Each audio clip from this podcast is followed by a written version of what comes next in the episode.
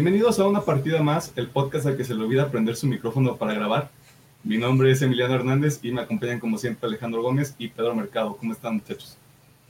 Muy bien, Emiliano, gracias por la presentación. Muy bien, muy bien. Aquí echando un rato. Disfrutando de este bello domingo. A ver, ¿qué, qué hicieron en la semana? Platíquenme, platiquemos. Seamos amigos. pues yo le di un ratito a Warzone, subiendo más que nada al Battle Pass. Y mm, estoy probando lo que es el Wolfenstein de 2013. Mm, no es por nada, pero como sí se nota que era un juego intergeneracional del, de 360 y de One. Así como que me está calando un poquito el tema de los gráficos por primera vez en mi vida. porque nunca tengo queja en ese tipo de aspectos. Pues es que una vez que ya, te expones a, gráficos diferentes, pues te, afecta la experiencia. Perdón por interrumpirte, Alejandro. Ok, no te apures, no te eh, yo por mi parte, Planeta no hice nada. Más que chambear y chambear. Eh, lo único que jugué un ratito, bueno, porque es mi vicio de todos los días. Bueno, más que vicio me ayuda a desestresarme, fue mis partitas de oso, nada más. Y bueno, me puse a corriente con unos animes que tenía atrasados y ya fue todo lo que hice. Con la gente iletrada como tu servidor, ¿de qué se trata ese juego? Es un juego rítmico eh, para PC. ah, ok. Es un juego rítmico, o sea, van apareciendo bolitas por toda la pantalla y tú tienes que ir clicando pues con el teclado y moviendo con el mouse pues justamente con este ritmo. Es un juego muy sencillito, ah, pero me ayuda a relajarme un chingo. Está bien. No, y aparte, lo decís ahorita, es, es, de esos juegos que te ayudan a, a separarte un poquito de, de, cualquier experiencia general, ¿no? Como el Warzone, como este Doom Eternal o querer jugar Rocket League, que también en ocasiones puede ser como cuestiones muy competitivas. Estos son de esos juegos que son exclusivamente para eso, para, ah, ya, son las 7 de la tarde, llegué del trabajo, me enfrenté al tráfico, puedo poner esto y pasarme dos horas jugando y ya me puedo ir a dormir. Sí, apago mi cerebro, me pongo a jugar y ya. Y hablando de apagar el cerebro, yo tuve oportunidad de ya echarle, echarle un ojo al, al contenido descargable de Doom Eternal, aprovechando que salió la parte 2 de, de los dices antiguos llevo dos horas apenas, o sea, estoy en, el primer, en, el, en la primera parte. Y, oh boy, oh boy, es un regalo que, que, simple, que simplemente no se detiene, o sea, creo que, creo que siempre va como muy rápido. No hay, no hay como muchos espacios para, para descansar, ¿sabes? Creo que es, es, es muy Doom, es más Doom que el juego base de, Doom Eternal, como que dijeron, ¿sabes qué? Ya, como esto va a ser lo último que vamos a hacerle para Doom Eternal, llénate, atáscate que lodo. Y aparte yo lo estoy jugando normal, o sea, yo no me quiero imaginar oh. cómo es, cómo es difícil, más difícil y, y todavía este tema de el modo clásico, que es de juntar vidas y que cuando mueres ya es game over.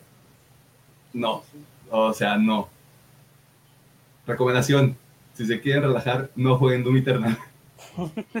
ese, juego, tiene una funcionalidad muy específica, es catártico.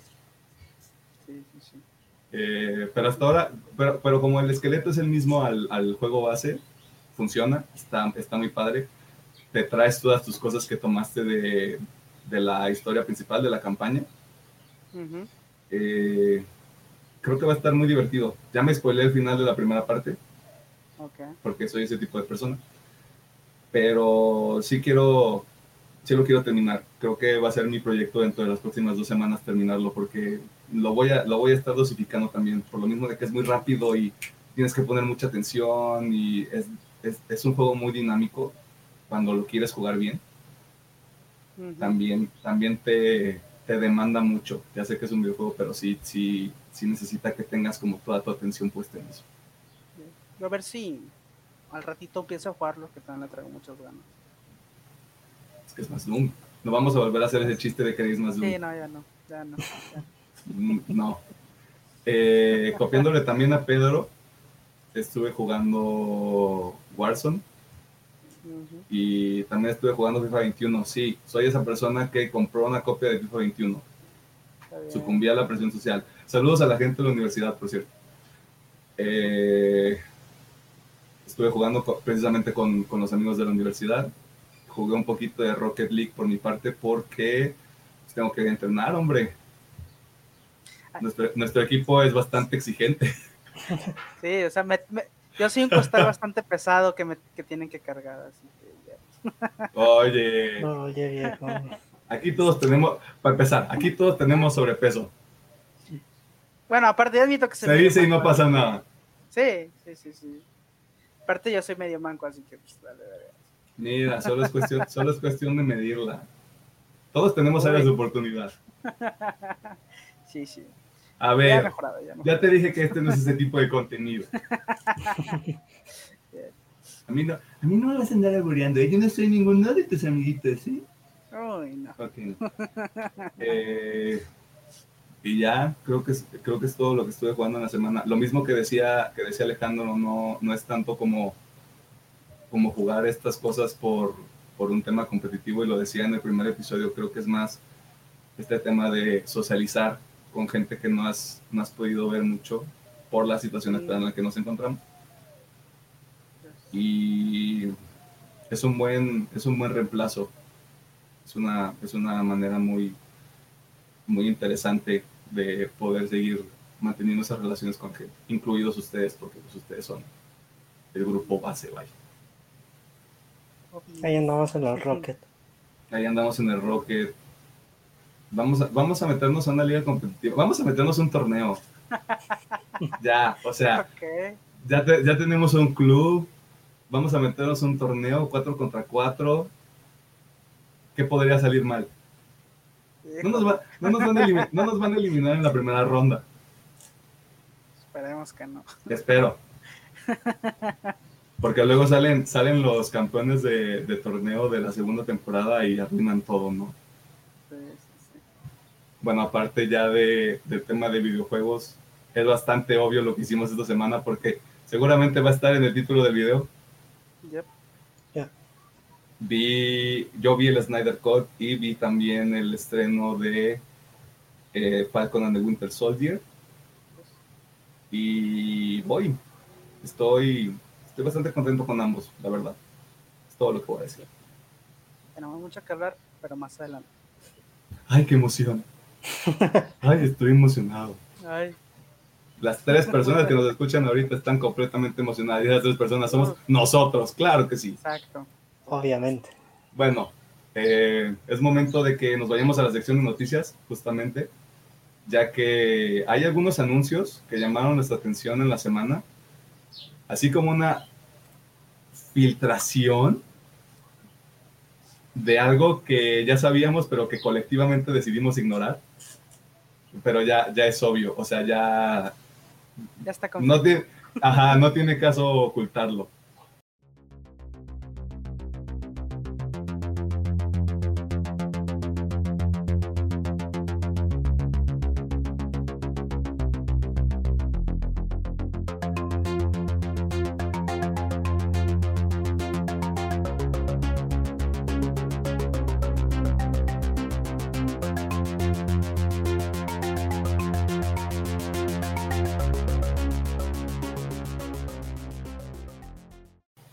En la sección de noticias del podcast y la primera nota que sobresalió esta semana se relaciona con Jade Raymond, una creadora de videojuegos que ha trabajado con estudios como EA, Ubisoft y Konami y que ahora se ha convertido en la fundadora de un nuevo estudio. ¿Cuáles son los detalles de este anuncio, Pedro? Como verán, este, la señorita Jade venía de Stadia, ese fue su último trabajo, pero con la como cerraron estos estudios, ella decidió hacer este proyecto independiente de hacer un pequeño estudio llamado Heaven o Cielo para los chavos. Y al parecer tiene financiamiento por parte de Sony, o sea, ese PlayStation, para desarrollar una IP exclusivamente para esta plataforma. si no le suena el nombre de la señorita, ha trabajado como juegos como productora de Assassin's Creed 1, 2 y Brotherhood y en otros proyectitos mismos de Ubisoft, lo cual quiere decir que es una cabeza muy importante en la producción de videojuegos. Wow. Sí, yo estaba, yo estaba revisando el, ahora sí que lo que le llaman la hoja de vida, y sí, me, sí me llamó mucho la atención esta onda de, de que a pesar de lo que, de lo que sea EA, que a pesar de lo que sea Ubisoft, eh, tiene sus créditos ahí, son créditos creo yo bastante importantes.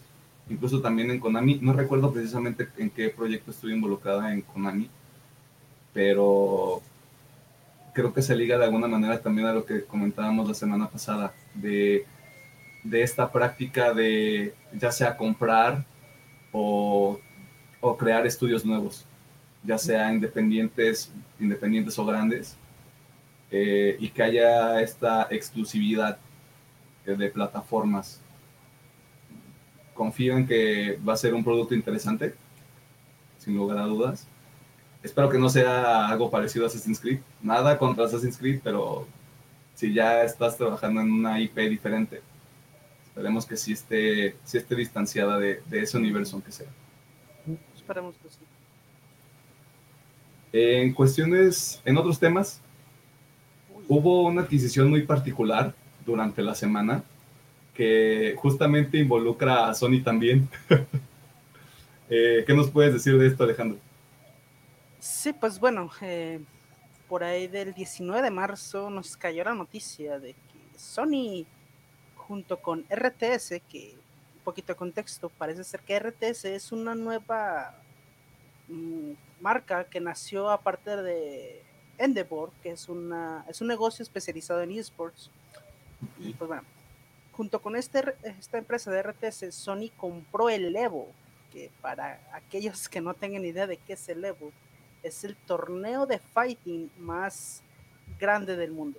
O sea, realmente las estrellas y los torneos más chingones de fighting están ahí. Y pues bueno, eh, por ahora no hay muchos detalles sobre la compra, no, han dado ni precios ni nada. Supongo que se los guardarán un tiempo más. Pero al menos por ahora, eh, Sony y tanto la gente de Evo ha dicho y reafirmado que el Evo va a seguir abierto para todas las plataformas, incluido Nintendo, aunque Nintendo no ha dicho nada. eh, y que obviamente van a haber más features para la gente de Play, porque pues, obvio. Porque exclusividad, brother.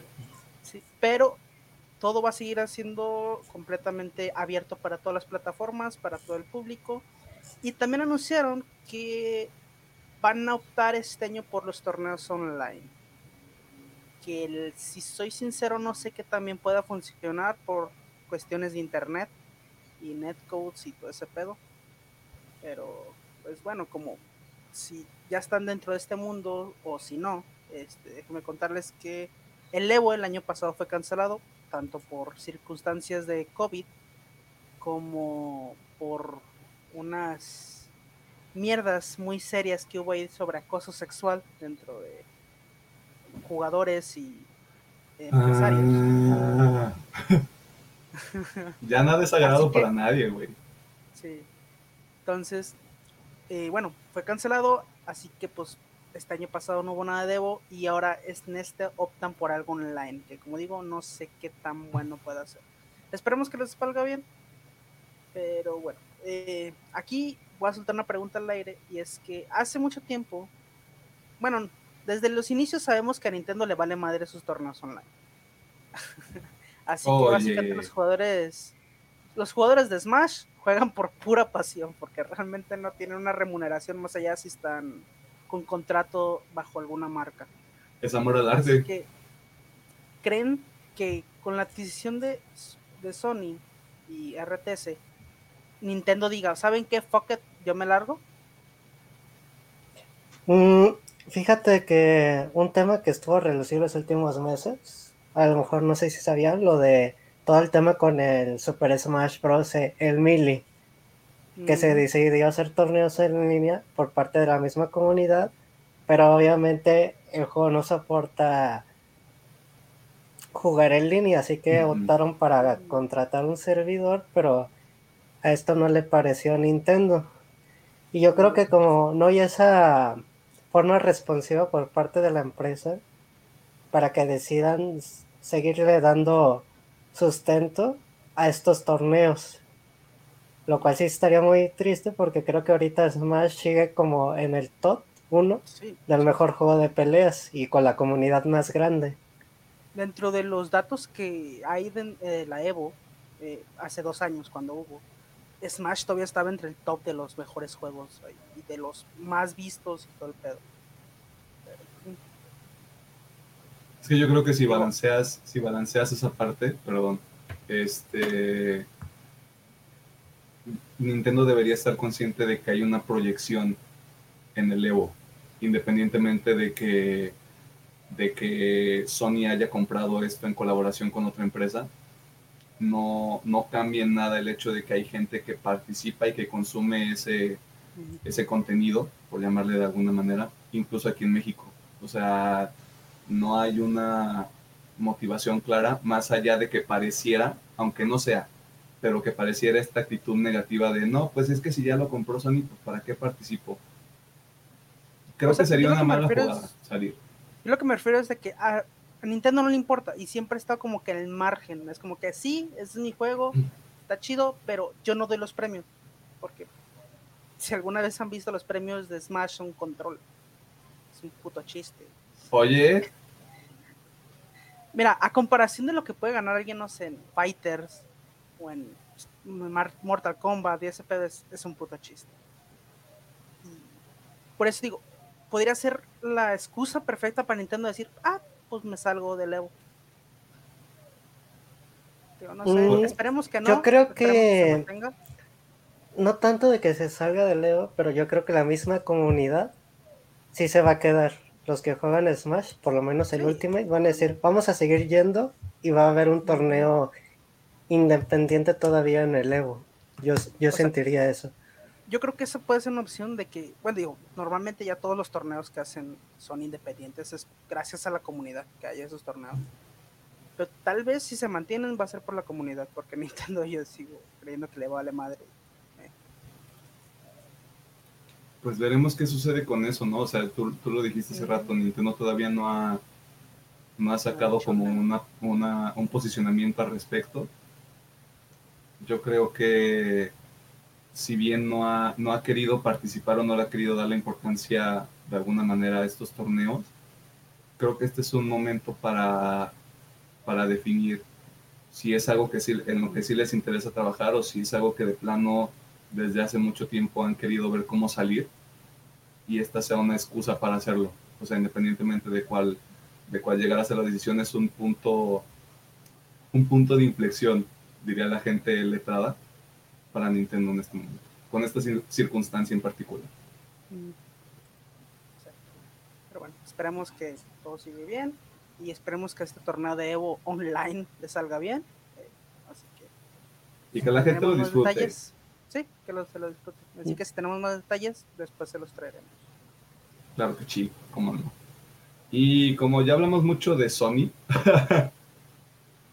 eh, en cuestiones relacionadas a, Xbox, en específico, se revelaron los títulos que llegarán al servicio de Game Pass el próximo mes de abril. Y hay algunas cosas ahí que podríamos llamarles joyas, ¿eh? O al menos que son un lanzamiento muy fuerte, al menos ahí, y que es prácticamente, prácticamente nuevo. Eh, ¿Qué nos puedes decir de esto, Pedro? ¿Cómo está, cómo está el line-up? el Game Pass? Bueno, principalmente el primero de abril sale este juego llamado Outriders y también va a llegar al Game Pass día 1, lo cual me sorprende mucho porque no esperaría este movimiento por parte de, Square Enix. Tal vez tiene que ver un poco con el fracaso de el juego de Avengers porque también es un juego como servicio, a ir creciendo con los años. Se puede deber a esto, pero Dicen que el juego se ve muy bueno, los que han probado el demo que sí tiene potencial Así que esperamos de que sea un gran juego.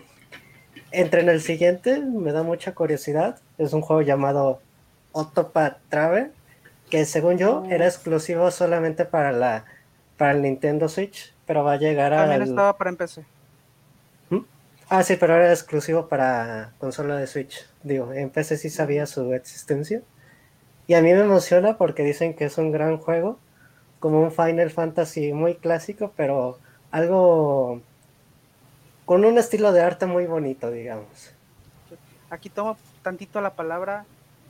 Si les gusta Final Fantasy o Dragon Quest o cualquiera de estos este, RPGs antiguitos de turnos, Octopath Traveler es una puta joyita. Así que denle una checada, pero ya. Eso sí, está muy difícil, muy difícil. Así que entren con mucha paciencia, por favor. Define difícil. Necesitas mucho grindeo, o sea, realmente los bosses te van a costar y tienes que llegar con una estrategia bien hecha. Obviamente no puedes llegar con un personaje nivel 1 contra un jefe, eso hay que pensarle. Le, tienes que invertir tiempo. Sí, sí, sí, Ok, ok, con eso. También llega lo que es Nier Automata, pero es también uh. exclusivamente para PC porque ya está en el servicio de consola. Uh. Creo que ya llegó el último Yakuza, el servicio Game Pass, por si mm. tienen ganas o curiosidad de probar la Sega, ya están todos prácticamente en el servicio. Y creo que por último también llega el, el Star Wars Squadrons, este juego de simulación de naves que dicen que también es muy bueno, solo que le falta algo de contenido que va a ir creciendo. A mí me llama la atención ese juego, pero siento, siento que es como cuando juegas Rocket League con randoms. O te va a tocar un... Hasta su nombre lo dice, ¿no? Copas tu, escuadrón, tus amigos para disfrutarlo. Sí, porque si te toca un equipo que no sabe qué está haciendo, pues no te la vas a pasar bien. Ah, también llegó Undertale. Oye, a mí no me interesa mucho, pero sé que este juego tiene un gran fandom, pero no me llama tanto la atención, la verdad.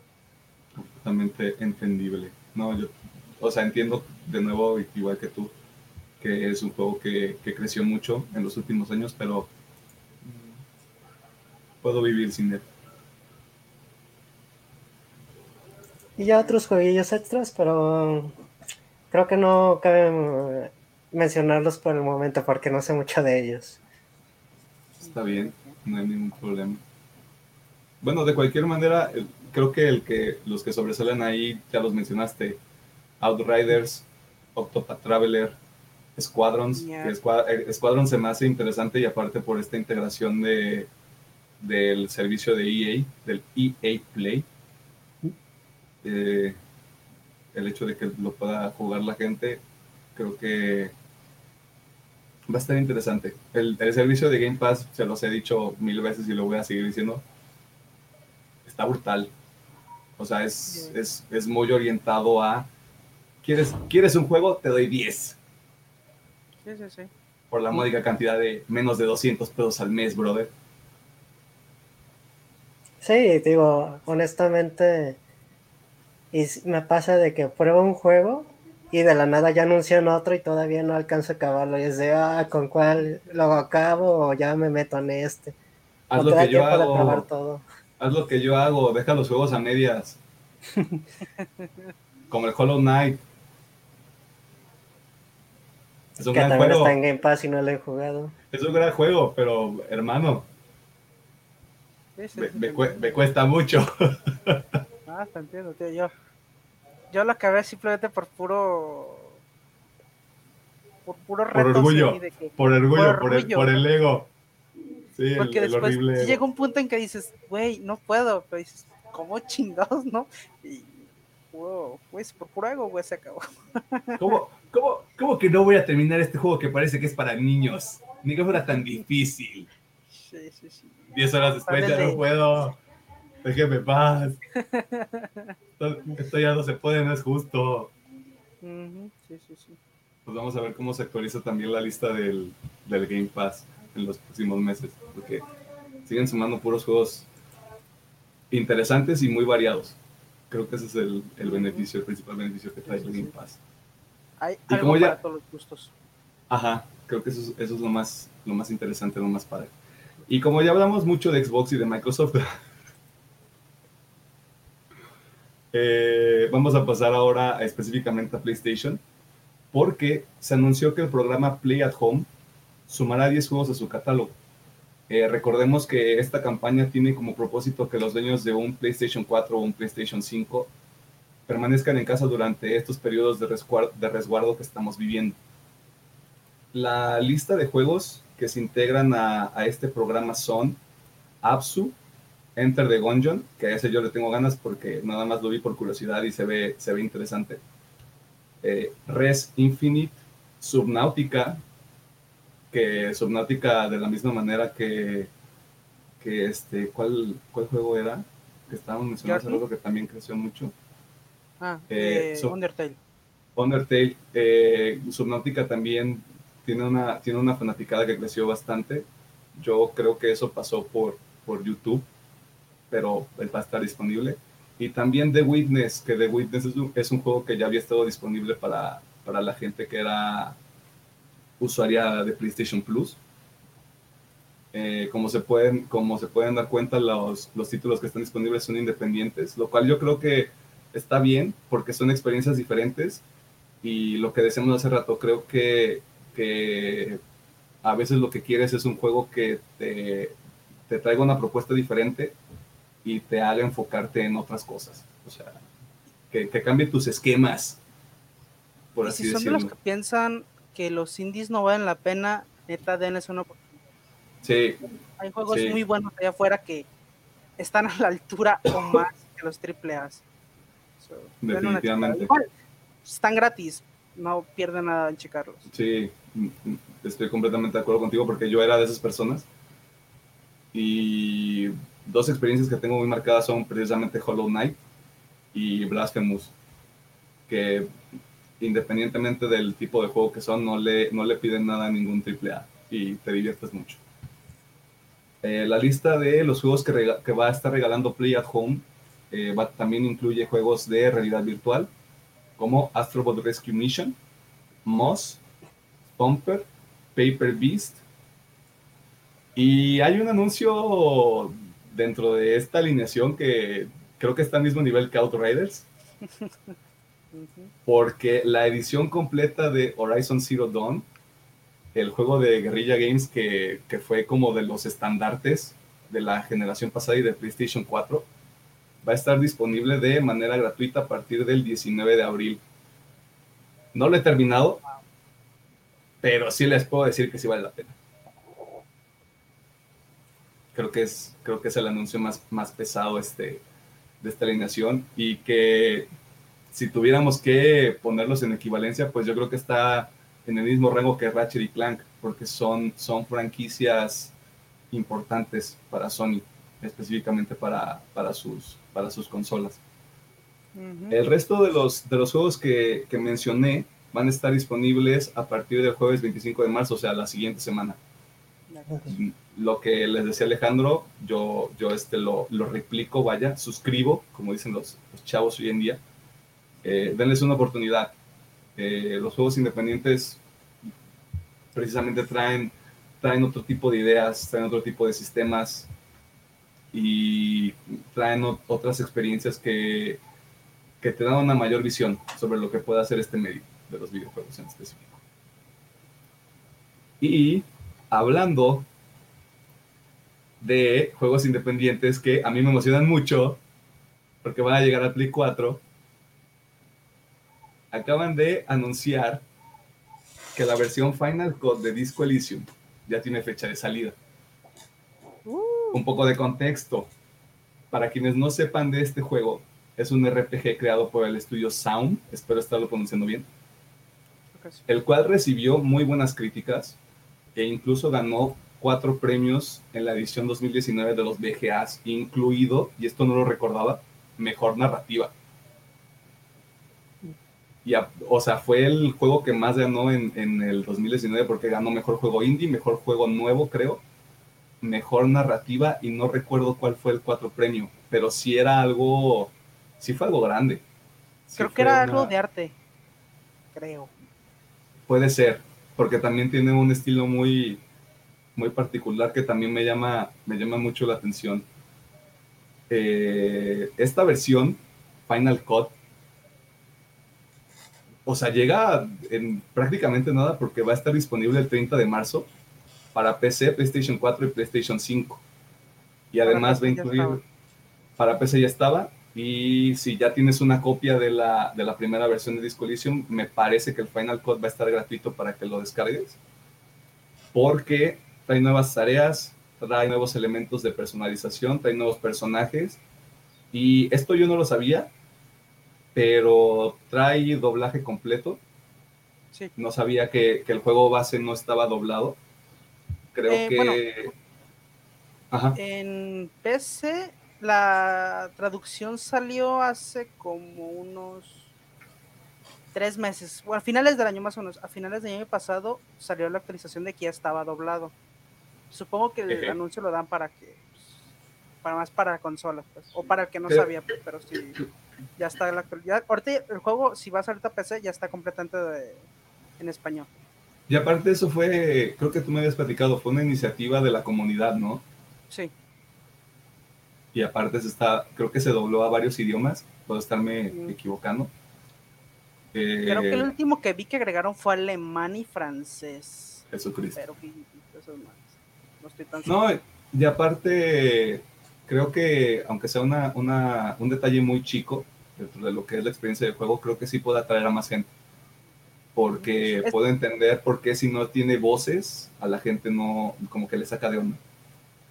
No es tanto voces, sino el juego, el problema es que hay que leer mucho, es muchísimo texto, mucho texto. Así que, y por ejemplo, en el caso cuando yo lo jugué estaba en inglés. Y si es un inglés bastante complicadito. De bastante técnico. Sí, es bastante técnico. Así que muchas veces sí tuve que recurrir a diccionario, como a la, como a la antigüita, de pasarte los libros con diccionario en mano, digo, pasarte los juegos con diccionario en mano. Pero bueno, y ahorita que ya está en español, pues bueno, facilita muchísimo la tarea, porque sí hay muchos, a veces son hileras grandísimas de texto que tienes que leer. Sí, eh, para, para dar un poquito más de, una, una, mejor visión de lo que es el juego, es una historia de detectives yo creo que para mantenerlo muy general, creo que es la manera más adecuada de decirlo. Obviamente tienes, tu árbol de progresión como cualquier RPG y ahí lo más importante son las interacciones que tienes con la gente, con los personajes que están dentro del juego, porque así es como se va forjando la historia. Yo, yo honestamente quiero ver primero en cuánto sale, porque me parece que la versión base está como en 400 pesos en Steam. Mm, vamos a ver si en PlayStation sale como el que te gusta, unos 30 dólares más o menos. Esperando. 30, 35. Porque creo que sí tiene una duración también muy considerable. Sobre todo si le vas a si le vas a añadir todavía más contenido y más cosas. Y más si le o sea, el juego tiene mucha rejugabilidad, por lo mismo de que, que tanto suerte y también qué elecciones tengas puede ser rejugable. Ok. Pues, ¿qué les digo? Quiero ver, quiero ver cuánto cuesta para ver este si voy a comer carne o voy a comer nada más frijoles con tortilla en la próxima quincena. Porque así somos, así somos algunas personas, nos gusta vivir al límite. Pues dale. Mira, aunque comas puro aire esa semana, no te vas a arrepentir, es un juegazo. Desmañanado y desmayándome en el trabajo a las 5 de la tarde padrísimo. Pasando a noticias, ah, caray, ¿qué fue eso? Pasando a noticias del mundo de anime, eh, porque obviamente vamos a tener que hablar de anime y aquí es donde yo me callo por completo. Eh, ¿qué, información nueva hay, Alejandro? Porque tú ahí tenías dos películas sobre las que querías hablar, o que hay, hay nueva información. Bueno, la semana de hoy las personitas detrás de Konichiwa Fest estuvieron muy activas en Twitter y nos dieron dos sorpresitas. Y la primera fue que Violet de Evergarden, la película, va a uh. llegar aquí a México y a toda Latinoamérica. Bueno, no estoy seguro si a toda Latinoamérica, pero gran parte de Latinoamérica el primero de abril. Y, al día que se está grabando esto, domingo 21, ya está la preventa de la película de Violet Evergarden. Y dándoles un pequeño resumen, si no han visto la serie, que está en Netflix por si la quieren ver, es sobre una chica que es soldado. Por azar el de destino se acaba la guerra y ella se dedica a escribir cartas y entregarlas, como tipo cartero. Y no puedo contar más porque ya se puede, pero hay una trama muy compleja detrás de todo eso. Si les gusta estos tipos de series medio tristes que te llegan al corazón, esa es suya. Y pues bueno, su película ya está a punto de estrenarse. Si les gusta deprimirse, esto es lo suyo. Exactamente. y por último, yo creo que la noticia más importante de las dos es que también anunciaron por fin la fecha de la esperadísima película de Kimetsu no Yaiba o Demon Slayer para los compas. Que uh. esta película ha sido una revolución básicamente ya a nivel mundial, porque en donde sea que le estrenen, en donde sea, rompe récords. Y pues bueno, hay muy buenas críticas a eso. Y las chicas de Konichiwa nos avisan que el estreno va a ser el 22 de abril y que prontamente ya estará la preventa para que consigan sus boletitos. Así que pues estamos muy emocionados porque lleguen esas dos pequeñas películas. Oye, yo tengo una duda porque estaba checando Netflix en la mañana y había un lanzamiento de Demon Slayer este, programado ah, para un día de abril. Sí, Creo que, si no me equivoco, Netflix también llegó a un acuerdo. De hecho, si nota, si no la tengo aquí a la mano, pero tengo entendido que Netflix compró ya los derechos para poner la serie de Demon Slayer completita. Ah, ok, ya. No tenía, no tenía el dato de la fecha, ni cuándo, o sea, simplemente salió la nota que ya habían comprado los derechos. Así que supongo que en un futuro ya tendremos. Como, como me llegó un correo, como te llega un correo de las cosas que van a salir en Netflix. Déjame ver si puedo encontrar el dato, porque sí lo vi y dije, ah, mira, este es un anime. Reconozco esta, esta, este título porque de seguro Alejandro y Pedro han hablado de él en algún momento. Eh, también es importante mencionar que hay cortos de que la serie va a llegar totalmente doblada para los que no les guste tanto el japo y dicen que es muy buen doblaje de la serie. Sí, sí, sí. Se supone que es el mismo que está en. Ay, ¿cómo se llama esta? Es el mismo que utilizan en Funimation, así que ese estudio y ese estudio está haciendo cosas muy buenas, así que no dudo que sea. Oye, dijiste que la película es, es y perdón por mi pronunciación, Kimetsu no Yaiba. Mugen Train. Bueno, eh, lo, que va, lo que va a salir en, Netflix se llama Demon Slayer Kimetsu no Yaiba y llega el primero de abril. Esa es la serie. Esa es la serie, los primeros episodios de la serie. Y va a estar en Netflix. Ya teniendo las dos, tanto si quieren sufrírsela con Violet Evergarden, como si quieren algo más de acción, ahí están sus dos opciones en Netflix. A mí me encanta deprimirme y la acción de manera simultánea. No sé, no sé cómo podría funcionar algo que tenga acción y que sea deprimente al mismo tiempo. Pero pues, ¿qué te digo? Te los capechaneas un episodio y otro. Mientras estás llorando, te vas a ver Kimetsu ya, ya te baja. Debe, debe de ser, eso te debe de provocar un, un caso de disasociación muy, muy extraño, ¿no? No sé si utilicé bien esa palabra y ni siquiera sé si existe. Tal vez. bueno, ¿recuerdan que habíamos mencionado una filtración? Bueno, parece que los juguetes lo hicieron de nuevo, ya que Funko, la empresa detrás de estos muñecos de, de vinilo, me parece, que se volvieron artículos de, de colección en estos últimos años, soltaron un spoiler de Godzilla contra Kong. El problema con ese spoiler es que todos ya lo sabíamos de alguna manera o de otra. Pero a ver, Pedro, ¿cuál es este spoiler que de seguro nos va a arruinar la película y ya no voy a querer ir a ver a Godzilla agarrándose a guamazos contra King Kong? Bueno, recorriendo el chiste de Salven a Motra.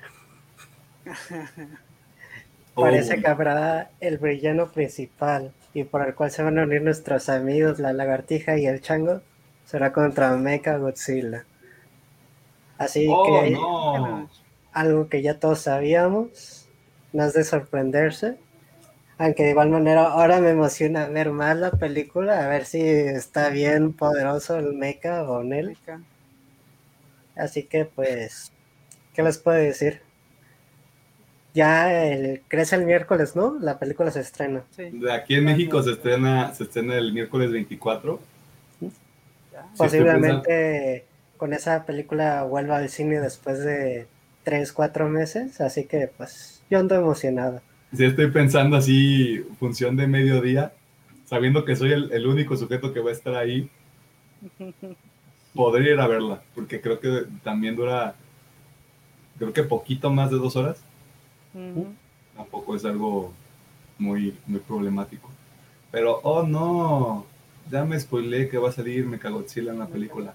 Lo que sí me emociona es que si ya existe Mechagodzilla, existe, existe. existe Mecha King Ghidorah. Y eso sí. que lo veamos en esta película. La neta, no, sí, ya sería mucho. Spoiler. La siguiente va a ser Godzilla y Mechagodzilla contra Mega King Ghidorah. Mecha King Ghidorah, Estaría bien padre. Creo que eso es lo bueno de, esas de estas películas, o sea, abrazaron completamente la, la fantasía y lo ridículo que es, que es el universo de, Godzilla. Digo, yo, yo, no, yo conocí muy poquito, porque vi muy poquitas películas de Godzilla, pero eh, pequeño shout out para el canal de Te lo resumo así nomás. Lo amo, si lo estás. Si te amo. Oye, no te vendas. Eh, hice un resumen tanto de Godzilla como de Kong y de todas las películas. Y lo que noté fue de que están respetando muy bien la historia original, pues las películas originales de Godzilla, donde primero salía como villano, por así decirlo, pero después era, ah, es que es el héroe. Y después, ah, luego sigue la película contra King Kong. Y después sigue la película contra Godzilla. Y dices, oh, mira, están siguiendo la línea pues de los japoneses. Es que si, si, nos, si, nos, detenemos a pensarlo un poquito es, es de alguna manera como ese remake de, toda, esa, de toda esa historia, pero ¿qué te digo? O sea, son películas muy entretenidas, creo que saben exactamente a lo que le tiran y a mí tanto las dos películas que han salido de Godzilla como la de King Kong se me hace que están buenas y están recomendadas por un servidor. Sí, sí, sí. De hecho, si vieron el, el Rey de los Monstruos, esa película está plagada de referencias y detallitos de los que les gusta todo el tema del universo de Godzilla, como la bomba de oxígeno, que usan los temas originales de Godzilla y de Motra en la película, y te quedas de, ah, no, sí, está de 10. Yo, yo, tampoco lo noté hasta que vi ese resumen de que, y aquí suena el tema original y ya ve, oh, sí es cierto. y están muy bonitos. Está bien padre. Pero ya quiero ver que se agarren a chingadazos. Ya, ya queremos ver que el changuito gane. El chango, el chango con su H y con su fe va a destruir a esa lagartija que según escupe fuego. O no sé qué es, honestamente. No sé, se va a hacer una parte donde quedaba bien rostizado el chango. Yo ya te dije, yo, no voy a caer en provocaciones vulgares en este programa. No es el momento. Ya veremos, la, ya veremos la película y vamos a ver quién gana. Seguro va a haber un empate técnico porque le van a ayudar a Godzilla. Porque van Se supone que va a haber un ganador. Según en las entrevistas que ha dado el director, va a haber un ganador, claro. Estaría, estaría bien chido que Kong le ganara a Mechagodzilla y que Godzilla le ganara a Kong. Eso sí estaría chido. Sí, sí, sí. Va a ser como... Bien random. Yo estoy con el underdog, o sea, mi King Kong y su hacha. Claro que sí. Y para cerrar esta sección de noticias, hay hay rumorcitos. Bueno, no es, no es un rumor, ya se supone que ya está confirmado, pero ya no le puedes creer nada a nadie que dice algo sobre Marvel. Porque Kevin Feige, precisamente el, creador, el artífice, la, la, mente maestra detrás de lo que conocemos como el, como el MCU, eh, decidió compartir información sobre, sobre esta nota que pasó la semana pasada y creo que llevaba desde mucho más tiempo, porque había gente que aseguraba que Chris Evans iba a regresar como Capitán América. Y Kevin Feige tuvo ahí, hizo algo que no es tan característico de Kevin Feige y salió a... ¿Qué dijo Pedro? Para no, para no spoilearlo, ¿qué fue lo que dijo el señor Feige sobre el regreso o no de eh, Chris Evans? niega totalmente que Chris Evans va a regresar como Steve Rogers, o sea, el Capitán América en un futuro proyecto de Marvel, por lo cual no hay ningún proyecto para él y se dice que él tampoco está interesado. O es lo que dice el mismo Kevin Feige, pero ¿qué le podemos creer? Creo que no, ya creo que siempre ha jugado con la mente de los fans no creo que salga en Falcon y el, Soldado del Invierno, pero sí lo veo en un futuro regresando, pero no sé, unos 5 o 6 años después o hasta más. Mira, aunque, sea, aunque fuera real el que ahorita no lo tienen planeado, ¿no? que aparezca. El dinero habla, güey. Si en algún futuro dicen, verga, no tenemos más ideas, pues tráete a estos güeyes ya. Tanto a Robbie Downey Jr. como a Chris Evans se los trae, ya está, güey. Yo creo que eso va a pasar en un futuro. Mm. Van a traer la alineación original de la primera película de Avengers. Eso estaría bonito. Yo tengo mis teorías porque habíamos dicho en el episodio anterior, bueno, habíamos especulado que el personaje de Capitán América estaba muerto mm. en Falcon and the Winter Soldier pero no hay una revelación como tal, spoiler, en el primer capítulo al menos. No sé, no sé, ya nos, ya, ya nos han mentido antes, tanto con declaraciones pues como con trailers. Por ahorita dan a entender que sigue vivo, por ahorita. Está en la luna, güey. Está en la luna. Nos dan a entender que sigue vivo, maybe en Washington, tal vez no sé, por ahí, viviendo sus últimos días. No me sorprendería ver una escena donde eh, Falcon vaya a pedirle consejos al viejito. Sí, creo que estaría bueno. Ya profundizar, no se habla.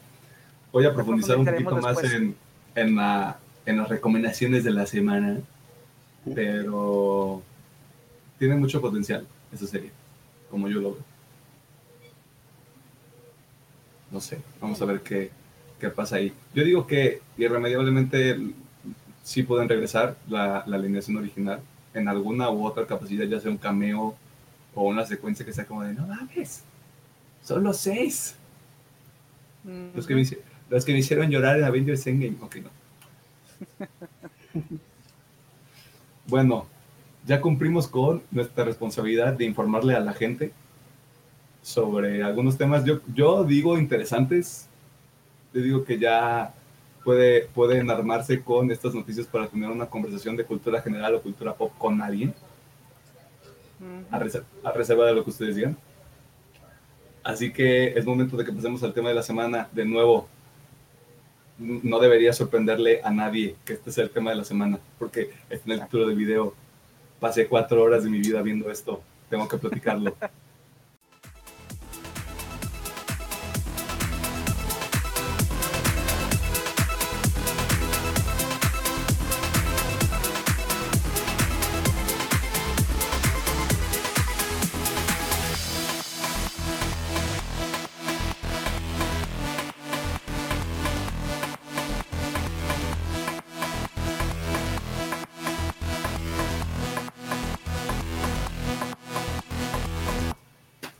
De vuelta y ahora llegó el momento de hablar sobre uno de los estrenos más grandes de este año. Obviamente, la Liga de la Justicia de Zack Snyder. Cabe recordar, para que este, todos estemos en contexto, que este corte surge a partir de, la campaña que hicieron los fans del director para que él pudiera, ahora sí que voy a utilizar esta frase este, artística, materializar su visión, ¿no?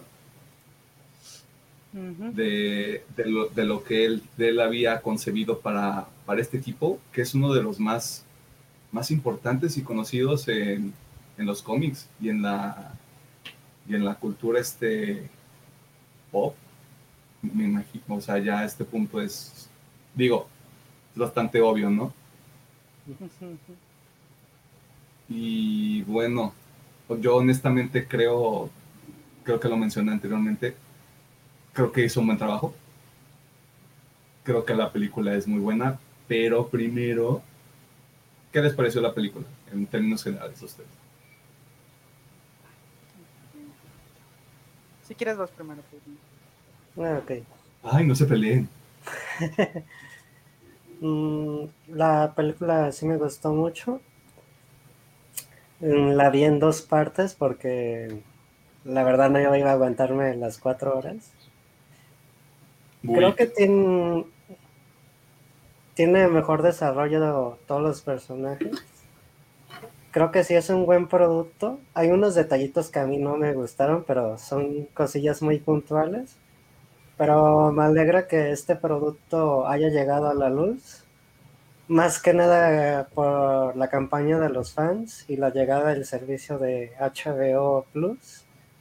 Y sí es un buen contenido si les gusta los superhéroes en general, sobre todo también DC, pues sean bienvenidos a, a que consuman este producto, pero de forma legal, por favor, muchachos, porque si ustedes lo pidieron y quieren respuesta por parte de el estudio y de Sad Snyder, pues regrésenle ese favor, ¿no? Ya que les entregó este producto.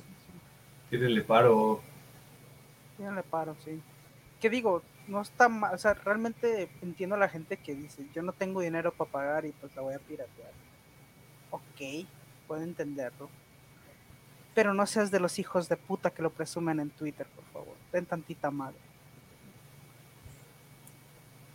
Pequeño paréntesis, tú y yo sabemos que Twitter es un pantano ya. O sea,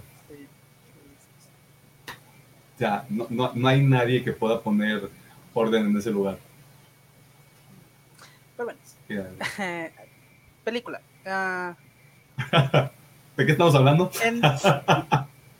no, es que estoy ordenando mis ideas porque, en este grupo, lo que es sorpresa, yo soy el fanboy de DC. yo siempre he sido fanboy. fanboy, es, fanboy de... DC y aparte es purista, así que. Leve, leve. Eres la película me gustó. No es el lugar, pero. Okay. Sí, sí, sí, sí, soy medio purista. La película me gustó muchísimo, mucho, mucho, mucho. Pero siento que la están elevando un poquito más de lo que deberían. Porque sí, la película es mucho mejor la del dos, que la del 2017. Y hay mucho mejor desarrollo y todo se entiende perfecto, pero pues son cuatro horas. O sea, si en cuatro horas no puedes contar una historia bien, no mames. o sea, la película está muy bien, está muy chingona, y obviamente esas cuatro horas realmente le sirven para que entiendas tanto a los personajes como a dónde va la historia. Y aún así hay cositas que quedan sueltas, pero bueno, era por el plan de Snyder. Quién sabe si, si veremos más adelante. Pero en términos generales la película me gustó. También hay cositas que puedo decir de, eh, pero me gustó bastante, es muy disfrutable por ejemplo, ahorita Pedro mencionaba que había cosas que no le habían gustado, simplemente como para tener un, un, este, un, mismo, un mismo contexto y para estar todos en el mismo canal. ¿Qué fueron las cosas que a ti no te gustaron? ¿A mí? Ajá. Ok. Em, digamos, a lo mejor tiene que ver el hecho, tiene que ver con el personaje de Wonder Woman que vengo de ver la película de 1984. Y ahí el personaje es de el amor por la humanidad, ¿no? La quiere, la, la papacha y la va a salvar con el amor. Y acá es de. Y acá está más recuperado el tema de, ah, soy la princesa guerrera y te voy a partir la madre y te voy a matar si es necesario. Como que chocaron conmigo esas dos versiones del personaje. Porque sabemos que ahorita hay un desmadre en la línea temporal de las películas de DC. Tal vez fue por eso. otra cosilla que también tiene que ver con Wonder Woman fue que su tema musical me, me chocaba cada vez que ah. salía que los gritos y era de otra vez. No creo que fuera tan necesario. Ok. Y el tratamiento de Superman, estoy entre que creo que la versión de Widow también funciona, porque si sale como más justiciero, y acá lo sacan un poquillo más agresiva, hasta con mucho ego y orgullo cuando sale contra Stephen Wall. Dice, pues yo estoy vivo, yo me lo chingo, ustedes no se apuren. Eso fue como que de las cositas que más me más me chocaron a mí. Tu compañero, tu compañero que llega dos horas tarde a la oficina y es como de yo lo saco chavos, ustedes no se apuren, yo aquí ando. y lo peor es que saca la chamba. ¿Algún, algún punto tú, Alejandro, en el, que, en el que quieras profundizar que no, que no te haya gustado en la película? Por mi parte, sí, sigo la idea de Pedro del tema de Wonder Woman.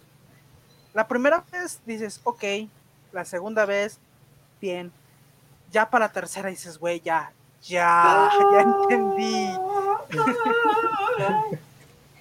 o sea, está padre porque por este misticismo, porque pues ella es una pinche diosa, es la diosa amazona, ok, entiendo pero, güey, ya, ya, o sea, la tercera vez fue de ya, güey, por favor, ya. y fuera de eso, eh, sin dar mucho spoiler todavía, vamos a entrar un poquito más adelante en eso. A detalle. Eh, hay algunas cositas de la narrativa que, o sea, entiendo por qué quedaron al aire, ya que el plan de Zack Snyder era sacar otras dos películas aparte de esta bueno, más aparte de cada integrante de la liga. Y entiendo el por qué quedaron así, pero siento que no aporta nada en la peli y simplemente a alguien que sea casual o que ni siquiera, o que esté, sepa del mundo de DC, pero muy por encimita, sacar, ajá, ¿y eso qué? ¿Y eso qué importa, no? Son cositas así que digo, eh, son que no, no me gustaron tanto, porque incluso digo, eh, hay gente más purista que yo y siento que muchos los cambios a los orígenes en tanto más que nada con Cyborg les pueden brincar un poquito. A mí no, me pareció bastante bien. Siento que queda perfecto en la película. yo creo que por mí nomás son esas dos cositas. cositas de la historia que quedan sueltas y lo del tema de Wonder Woman que sí se vuelve cansado. yo creo que para ya, ya poder platicar un poquito más a gusto en el tema de, spoilers eh, y dando mis, mis opiniones generales, la duración de cuatro horas, si bien sí te saca de onda, en cuanto, en cuanto escuches que algo dura tres o cuatro horas, te intimida. Sobre todo si es, si es un lanzamiento tan grande, porque dices, no, o sea, no me voy a aburrir, o qué tal que repiten los mismos errores que hay en la primera versión, por lo que yo creo que va a llamar la gente como el We Don't Cut. Eh, creo que entras con un poco de aprensión. Y yo igual que Pedro la vi, en, la vi dividida en dos partes. Y creo que la duración no es un problema, de hecho la duración es de las mejores cosas que tiene la película. Porque cada uno de los personajes tiene una identidad tiene un momento para brillar, tiene una secuencia donde entiendes cuál es el valor de que cada uno de estos personajes esté en la liga. Sobre todo, creo que, creo que Flash, Aquaman y Cyborg, que son los tres personajes en los que esta película se tenía que enfocar, lo hace y los, y los presenta, los presenta bien. Yo, yo un conflicto que ahora tengo con el William Code es la comedia forzada que metió con Aquaman y con Flash y también un poquito con Cyborg, porque Cyborg tiene ahí algunas líneas que son así como, ¿eh? Como, ¿por qué eso está ahí? Creo que, creo que esos tres personajes, incluido Steppenwolf, tienen mucho mejor tratamiento. Entiendes, entiendes a cada uno, entiendes a, entiendes a Steppenwolf, porque en el Widow Code, como las cosas pasan muy rápido, es como de soy el malo y quiero estas cajas y las quiero para Darkseid y jódanse todos. Y aquí tienes... Ajá, sí, sí. Digo, pequeño paréntesis. se, en la versión de Whedon, este Penguin quedaba muy vacío porque, por ejemplo, en las escenas donde se la pasaba hablando, estaba hablando solo. es como, oh, sí, voy a hacer esto, voy a hacer aquello, y jajaja. Y acá, pues, obviamente le esa profundidad porque ya tiene esa superior, ¿no? Encima. Sí, o sea, entiendes que Steppenwolf no está haciendo esto porque es una no es el villano de la película nada más porque quiere hacer el mal, es, es un personaje que de alguna manera está buscando redención y que tiene miedo al mismo tiempo. Al menos eso es lo que yo, lo que yo percibo en el personaje y es, y es donde entiendo, ah, ok, este es el motivo. Por cierto, el diseño de Steppenwolf en esta película se me hace mucho mejor que en We Don't Cut. Eso es otra cosa completamente. De las cosas malas, malas o que no, no malas, fue una mala manera de ponerlo, que no me gustaron. Hay algunos efectos visuales que no se ven tan pulidos. en, específico, bueno, no es, no es un gran spoiler, pero JC Eisenberg sale como dos minutos en toda la película. El primer minuto en el que sale, creo que el efecto donde está ahí todavía en la nave este, kryptoniana, sí se ve medio chafa es, como el efecto que tengo más, más claro porque sí se ve, sí se ve medio cutre, sí se ve como algo que yo podría haber hecho, pero si le dedicaba muchísimo tiempo y tratando de aprender ahí, este, ahí a la mala. Eh, no tuve tanto problema con el tema de Wonder Woman, pero sí llegaba un punto en el que hasta te da risa porque es como de, ah, bueno, este es un momento a parecer muy tenso y dramático y decidiste poner este tema. Chidísimo. Ah,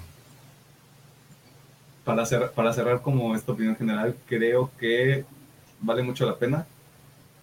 Así hayas pagado 15 pesos, 60 pesos o 300 pesos, creo que los vas a desquitar completamente. Y ahora sí, eh, esta es la advertencia, este es el momento. No sé cómo le voy a hacer en la edición para decirles aquí hay spoilers y. Spoilers. Y háganle como quieran ya nos vamos a dejar ir. Aquí vamos a profundizar en varios temas. Ahora sí, dense. O sea, ya como en temas muy específicos que, que como que lo saquen de onda, que sí, sí, les gustaron y que quieran profundizar un poquito más. Mm. Que, ellas tienen. Bueno, acá tomando la palabra. No, tal vez fue cosa mía, pero no sentí que la pesadilla debió ir hasta el final de la película. Porque en los trailers y el mismo Zack Snyder me vendió la escena de la pesadilla. Y yo la esperaba, ah, pues va a ser en el momento cuando Batman recibe un chingadazo y quede inconsciente y va a tener otra visión del futuro. Entiendo por qué es la escena para una futura película, pero la cosa es de que entre que Zack Snyder dice que sí, que no, que ya no quiere hacer nada de superhéroes ahorita. Digo, está bien que le des eso a los fans, pero siento que les estás prometiendo algo que tal vez ya no les puedes dar. Ok. Eh, justo, siguiendo un poquito ese tema, eh, ayer hubo un stream de, en el canal de Twitch de Members Game, donde Joe Manganiello y Zack Snyder estuvieron presentes, estuvieron platicando un poquito sobre la peli. Y Zack mm, realmente nunca dice que sí o que no. Como dices, lo deja todo muy al aire, pero sí recalca mucho que su relación con Warner no está bien. Y que si va a haber algo más allá de este corte, es porque los fans hagan otra campaña casi igual y Warner les haga caso a los fans. Así que básicamente él dice, los fans, o sea, el futuro de DC está en las manos de los fans. Es que esto es, algo que tú decías, que te voy a tener que dar la razón, a pesar de que no me da mucho gusto.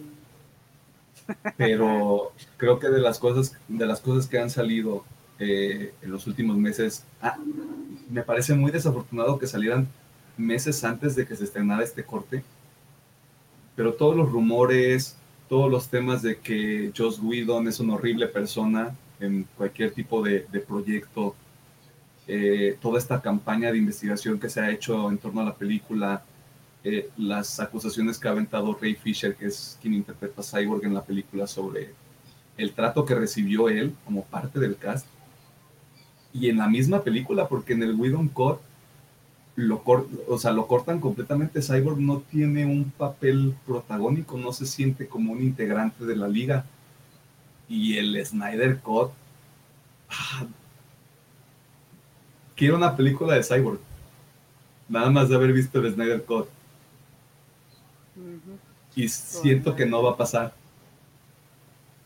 Precisamente por lo mismo, porque, porque el estudio no, o sea, ahorita está, hay mucho drama ahí y en lugar de pensar en ya podemos agarrarnos de esta ola y empezar a desarrollar películas más, más chidas y que la gente sí quiere ver. Ahorita es como de, no, estoy enojado con Ray Fisher. Nah, como dice, repito lo que hace un momento, como dice Snyder, todo está en las manos de los fans. Si los, fans, si los fans se ponen y le dicen a Warner, queremos ver esto, pero no nomás con tweets y todo ese pedo, si ven que hay una buena ganancia, tienen buenos números en HBO y todo ese pedo, pues mira, yo creo que el pinche dinero les importa más que su puto honor, así que yo creo que acabarían haciendo más. Al final, al final del día, el, fin de un negocio es generar ingresos. Bueno, la cosa es, sí, tiene que haber campaña, pero también es, los actores están dispuestos. Porque Henry Cavill dijo de que ya quiere pasar hoja porque ya no la han llamado para nada. Sí, sí, sí. Ben Affleck desde que sí, ¿no? Eh, Ray Fisher es el caso de pues todo el tema de la controversia que tuvo en el estudio y aparte en el dicho hasta que no se vaya el señor Walter Hamada no pienso hacer nada con ustedes nomás veo a Gal Gadot Ah, ¿Cómo se llama este Aquaman? Se me da el nombre. Jason, Jason Momoa. Jason Momoa. Y Arra Miller. son, los, tres que veo que dicen, yo sí, sin pedos, continúo en el proyecto. Los otros tres sí los pongo en dudas. Mira, este sí, mira, yo creo que me voy a sacar del culo porque realmente no tengo una referencia de dónde saqué eso, pero vi una nota donde comentaban que eh, en este proceso de regrabación que tuvo la liga, eh, eh, este, ay, ¿cómo se llama el güey? El de Batman, este. Ben Affleck. Ben Affleck, ya es que mm. ese güey venía de una mm, rehabilitación por adicción al alcohol y bla, bla, bla. Y que había dejado las grabaciones de The Batman, que él producía, escribía, dirigía y todo básicamente él. Se comentaba que, que con estas regrabaciones había surgido el interés de retomar el proyecto. no, no tengo fuente, no me acuerdo ni de dónde lo leí, pero puede ser que tanto, si llegan a un acuerdo con Warner, tanto Ben Affleck como Henry Cavill puedan regresar. Porque no es como que, ah, sí, no, no voy a regresar. Por ejemplo, no, no que sea algo tan delicado como lo de Ray Fisher, que realmente es algo más delicadito. Así que yo, creo que si llegan a un acuerdo sí podrían llegar a regresar, pero yo creo que sí tienen la intención, porque fue, regresaron a hacer escenas para esta película. Así que yo creo que la intención ahí está, simplemente es que Warner se ponga las pilas. Yo creo, ahorita mencionabas eh, lo importante que es el apoyo monetario, que de verdad se vea eh, el interés de la gente por ver esta película a través de las ganancias que genere. Creo que también no es, no es un papel igual de importante, pero creo que una campaña en redes sociales donde la gente, voy a sonar como, como White Sican, pero donde la gente le tire buena vibra a toda la gente involucrada, desde Zack Snyder eh, hasta los integrantes de la misma liga, el mismo Ray, Ray Fisher, donde sea cabrón, o sea, tu personaje es la parte más importante de la película, ese que tiene el conflicto más interesante, es un personaje que, que merece ser explorado un poquito más, donde a Henry Cavill le digas, es que eres nuestro Superman ahorita, o sea, de la misma manera que Robert Downey Jr. es Iron Man, de la misma manera que Chris Evans ya es Capitán América, Henry Cavill es, es Superman, y creo que creo que este corte lo que hace muy bien es sí desarrollar esa visión que tenía Zack Snyder desde la primera película de Superman. Y ahorita lo mismo que decíamos con sobre los temas de inflexión al principio del, del podcast. Este es un momento, este es un momento importante. Yo creo que incluso si, si Ben Affleck, que tuvo ahí otras cuestiones personales que ya decía Alejandro, ve que la gente sí los quiere de regreso a los seis, siete, si contamos, si contamos a ese personaje misterioso. Ah, no, estos días son spoilers. Si contamos al Martian Manhunter, eh, yo, yo sí, así, a mí sí me gustaría ver esa película, definitivamente. O sea, una secuela. Y si quieren hacer que sea de tres partes y en la segunda sea la integración, una mayor integración del equipo con un villano mucho menor y en la tercera ya es Darkseid e incluso quieren meter más personajes, por Dios, háganlo y dejen que Zack Snyder hagan lo que se le dé la gana. Si quiere que su película dure seis horas, que dure seis horas. Eh, pero también así en rumores se ha estado manejando mucho que en vez de más películas se enfocarían en series para el servicio de HBO. no, no se sabe, no está muy claro. Warner no ha dicho nada. Está bien. ya en temas de la película. Ya, temas de spoilers. ya temas de spoilers, ahora sí. Cosas que realmente le interesan a la gente. Gente que le. Cosas que le interesan a la bonita gente que está viendo este contenido. Muchas gracias por su ¿Qué opinan? ¿Qué opinan de la película? Y ahora sí, suéltense. Te lo decía hace rato. Creo que Cyborg una, secuencia de Cyborg, que es, es la primera de los flashbacks, donde sale su mamá. Donde sale básicamente por qué Cyborg es Cyborg. Así me llegó, güey. A pesar de que no, no, es, no es como una secuencia enorme, no es, no es un momento heroico. Voy a sonar medio, medio poético, pero es un, es un momento muy humano, güey porque entiendes, entiendes este conflicto que hay entre Cyborg y el papá, porque en el Widon Code se siente que ese conflicto es de agrapa. Es como de, me, me caes mal porque me hiciste esto y aquí entiendes que es, claro, o sea, si tu papá ha estado súper distante y decide tomar esta, esta decisión por sí mismo sin consultarte porque pues no puede por las condiciones en las que te encuentras y te trae de regreso a la vida y te trae de una manera que te deja con más dudas que con respuestas, pues sí te saca de onda, sí, sí, sí cambia mucho la manera en cómo ves el mundo y de hecho todas las interacciones que tiene Cyborg para mí ya tienen sentido, porque no vienen de un lugar de yo quiero ser un héroe. Bueno, hasta que fallece su papá, que ese también es un gran momento. Eh, creo, que creo que ves esa transformación también de soy una, soy una persona que tiene estas habilidades que no sabe qué demonios estoy haciendo con estos otros cuatro sujetos en disfraz. Ah, ya somos un equipo, ya formo parte de un equipo. Ya sé que ya sé qué tengo que hacer, ya sé qué estoy haciendo. Una película de Cyborg, por favor. siguiendo el hilo de Cyborg, yo siendo que soy un purista, me gustó este origen que le dieron si, conocen un poquito de la historia, independientemente si es un choque, si, es una explosión, lo que quieran poner, pero una, el punto de inflexión de Cyborg normalmente es que él tiene la culpa de la muerte de la madre. Mm. En este no lo manejan así. Bueno, no tanto tiene la culpa, sino que él se echa la culpa de su muerte, porque realmente sin dar mucho spoiler porque hay muchos diferentes inicios. DC ha hecho muchos reinicios, así que son diferentes historias. Pero normalmente es ese foco, ¿no? De que él se culpa por la muerte de su madre. Y me gustó que aquí realmente obviaron todo eso y simplemente pues, fue un accidente, chinga su madre. Eh, y digo, me preocupa un poquito al futuro que cómo pueden desarrollar este conflicto emocional que puede llegar a tener en los cómics. Pero bueno, puede llegar, ya con la muerte del padre, eh, puede llegar a pasar el futuro que no sé, le llegue el vergazo de que no tengo nada, ¿no? Aunque pues en la misma película dice no estoy. En la misma película lo dice. Sí. pero pueden llegar a maybe desarrollarlo un poquito más a futuro.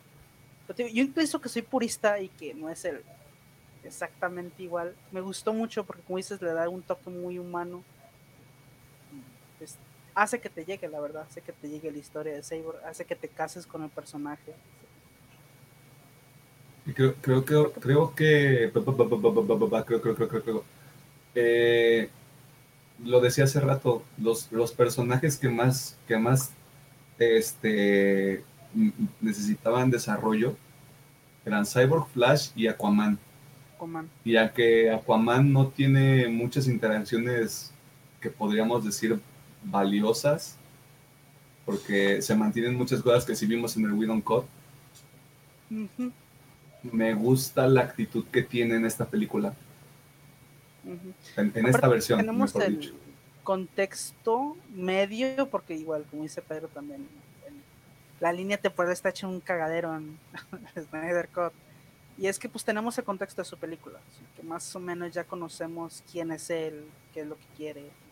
Yo lo, yo lo que tengo entendido es que las dos películas, las dos películas de La Mujer Maravilla son antes de lo que saliera en Liga de la Justicia. Y la película de Aquaman es después de la Liga de la Justicia. Sí.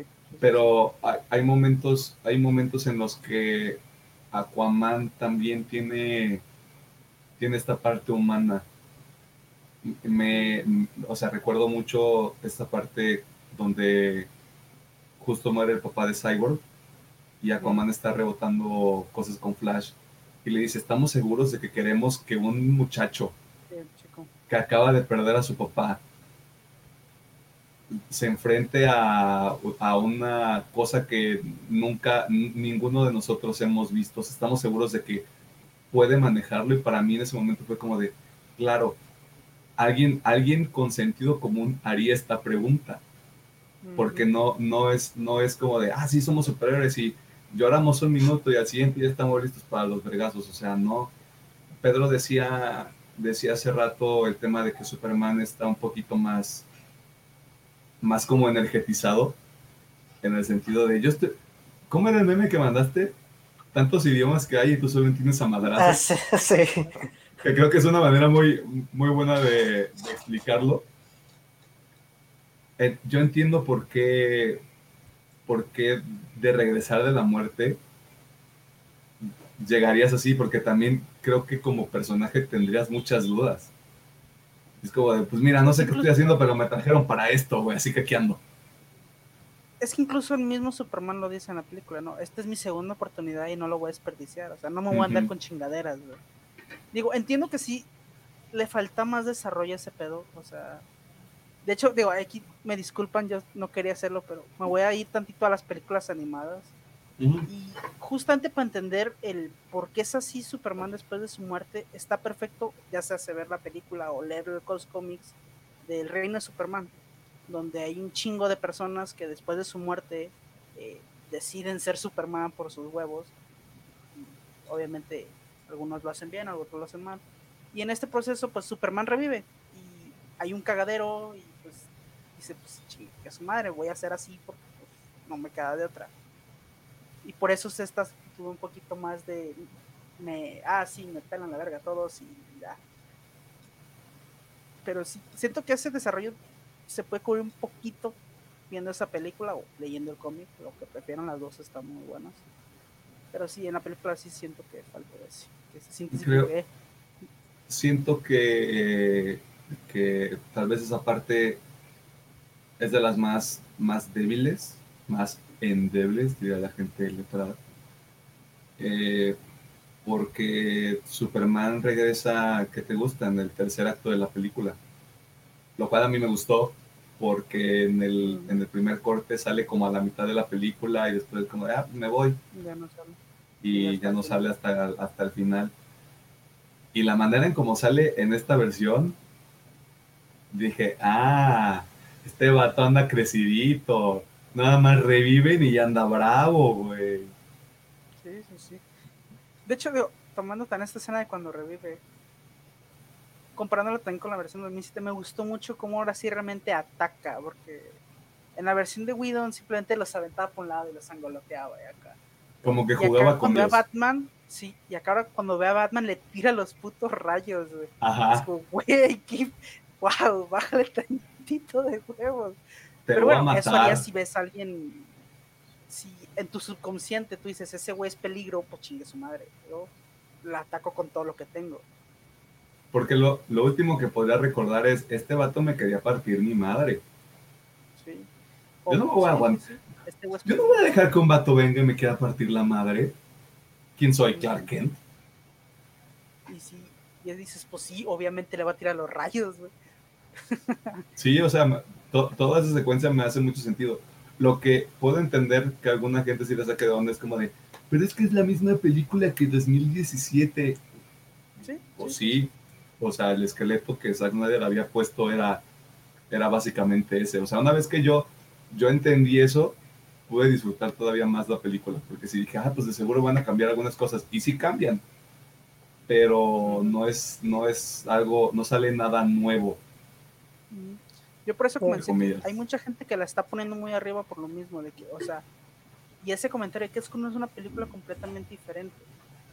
No, o sea, sigue siendo la misma película, es la misma trama, los mismos villanos, bueno, con agregados, simplemente más desarrollado porque hay el tiempo suficiente para que se desarrollen las cosas, pero en sí es la misma cosa.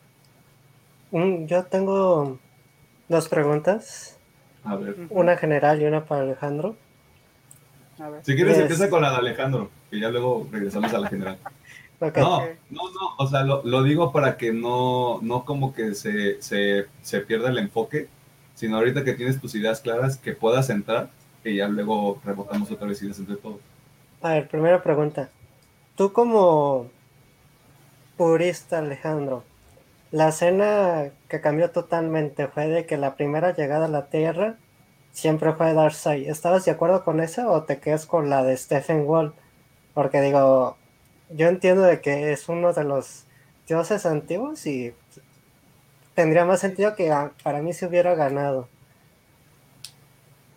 Ok, yo lo interpreté como una versión de Darkseid antes de Darkseid. Contexto. Mm. Eh, en los cómics, Darkseid antes de convertirse en Darkseid tiene otro nombre que la verdad no recuerdo. Creo que lo mencionan en la película, pero es un nombre raro. Y no lo recuerdo ahorita. Tenía otro nombre. Y no era tan poderoso, porque en sí la fuerza omega es lo que lo hace una puta bestia que es. Y realmente todavía no la tenía. O, o bueno, se supone que sí la tenía, pero no la controlaba. Un pedo así. Entonces yo interpreté esta escena porque en sí no trae su armadura, o sea, no trae nada que lo diferencie trae como una armadura en el antes y después. Entonces yo le dije, ok, esta es la versión antes de obtener sus poderes Omega, porque de hecho en la pelea cuando va a la Tierra fácil saca los rayos Omega y se acabó y, ya conquistó la Tierra, pero no lo saca y trae su armadita y trae su arma, por eso dije, ok, es la versión antes. Entonces digo, como es una versión antes es muy mucho más débil a lo que sería con su versión Omega Así que por eso sentí que estaba bien. Simplemente por eso. Y siento que después de su derrota podrían desarrollar el que, ah, me sentí tan humillado que fui a conseguir la fuerza omega. Y ya desde ahí ni siquiera ocupo armas y con los puros pinches rayitos. Hasta de las manos para atrás, mi chingue su madre. Mamá, me madrearon en la tierra, me dio ansiedad. yo, quiero poner. Yo, así lo interpreté, tal vez. Ok. Digo, yo tanto que no conozco el personaje es de que como que no me dio sentido de que perdiera, pues, a mi parecer. Y tampoco apuntaron a la cabeza. Sí, tampoco. Digo, que... Neta, pónganse lentes o algo, cabrones. Bichi cursa puntería, no se mama. Escuela, escuela de Stormtrooper para disparar. Ándale. ¿Tenés otra pregunta, Pedrito? Mm. Que Wonder Woman fuera la que diera el golpe final. ¿Sí, ¿Sí les pareció que le dieran, sí le dieron un mate de una vez al personaje a mí, a mí me gustó ese pedo. El que sea su final. Me encantó. Puede ser que sí, puede ser que sí sea su final. Digo, al final DC hace un chingo de reinicios y puede ser un reinicio y otra vez aparece Steppenwolf. Pero, o sea, a mí personalmente me gustaría que siquiera, porque el tema de que Steppenwolf es el tío de, de Darkseid y que creo que si no me equivoco fue parte de, fue, fue parte de la rebelión de este, bueno, un poquito más de contexto. En los dioses antiguos de DC eh, están divididos entre, obviamente, los buenos y los malos. Los malos están en Apocalypse con Darkseid. Y los buenos están. Ay, ¿cómo se llama este planeta? New, New Genesis, creo, creo que se llama. Me suena. Y hubo una revolución entre ellos. Creo que Darkseid participaba en ese pedo muy activamente no recuerdo muy bien, pero creo que así que me gustaría ver un poquito que se desarrolle ese, porque es una historia muy interesante. Pero puede ser que sí esté muerto, porque no creo que lo quieran volver a reutilizar. Más teniendo a Darkseid, o sea, ya teniendo a Darkseid es como que, ¿para qué quieres a los demás? a, mí, a mí me gustó porque eh, esa, esa toma donde Darkseid los ve, justo cuando pasa la cabeza de Steppenwolf por el portal, es como de, cámara perro, ¿te vas a dejar venir o qué? Aquí andamos, ¿eh? Vamos a ver aquí muy de barrio, verga. Ajá. Sí lo vi muy de. ¿Qué dijo su puta madre? ¿Se va a dejar caer o no? Cámara, tú dime, tú dime dónde, dónde y a qué hora nos vamos para partirnos la madre, güey. Aquí andamos, ¿eh? No te tenemos miedo, perro. Ahí está, mira. Aquí cuando quieras, papi. Tú ponlo en el calendario, nosotros acá te aguantamos, ¿eh? Vamos a seguir entrenando. Cámara, claro que sí, como no. A mí sí me gustó. Ok. Ah, otra que llegó apenas en este momento. ¿Les interesaría ver Ben Affleck y a Jared Leto? Sí.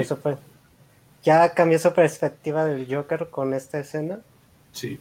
Sí, pero me caga su risa. sí, la, hace, la, muy forzada su risa creo que la modificó. Sí, estaba más culera, ¿eh? Y creo, digo la modificó y lo digo como en un buen tono, porque es esa escena, ese, esa confrontación entre, entre Batman y el Guasón, sí dije, ah, ya, apartarse la madre, porque si está, si está así como, si está tenso, porque, porque la avienta, la avienta la bomba también de Jason Todd.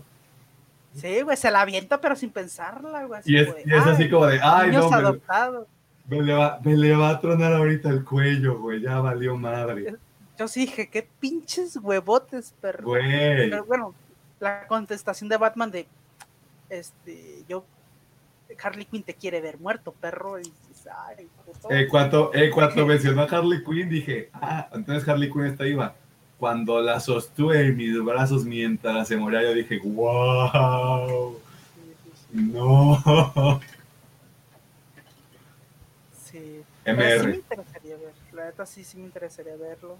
Eh, digo, siguiendo con la pesadilla, se me hizo una buena escena, se me hizo muy interesante este mundo tipo Injustice que plantean. Pero, again, es una de las cosas que no me terminó de gustar Digo, ya hasta que entramos en spoilers. Porque queda mucho al aire, o sea, quedan muchas cosas al aire. Como, ¿por qué Superman está del lado de Darkseid? Más allá de si lo está controlando o si simplemente es por despecho. Porque se nos da a entender que Batman tiene la opción de salvar a Lois. Pero al quererse mantener vivo él, deja morir a Lois y dices, ok, eso está muy interesante, pero no sabemos si va a llegar. y eso es lo que me, molesta un poquito. Vamos a ver continuación de este pedo, quién sabe. A mí, a mí lo que me llama, me llama la atención porque es que, se, es que se lo dice Joker. O sea, hay dos cosas que le dicen el Joker que se me hacen muy interesantes. El, tú no tienes, no tienes la capacidad, no estás, no estás abierto a la posibilidad de que puedas morir. O sea, si se trata de salvar, de salvar a alguien y que mueras tú, prefieres salvarte tú primero. Sí. Y, cuando le da así el golpe en el, en el hígado bien culero, es este, ¿en cuántas realidades mm. vas, a vas a dejar morir a alguien para salvarte tú mismo? Y yo dije, ya, o sea, confírmame que hay un multiverso porque ustedes son los que crearon esto a mí me llama la atención porque sé que es un sueño y tal vez yo estoy leyendo mucho entre líneas. Pero Batman, Batman sabe algo que nosotros no.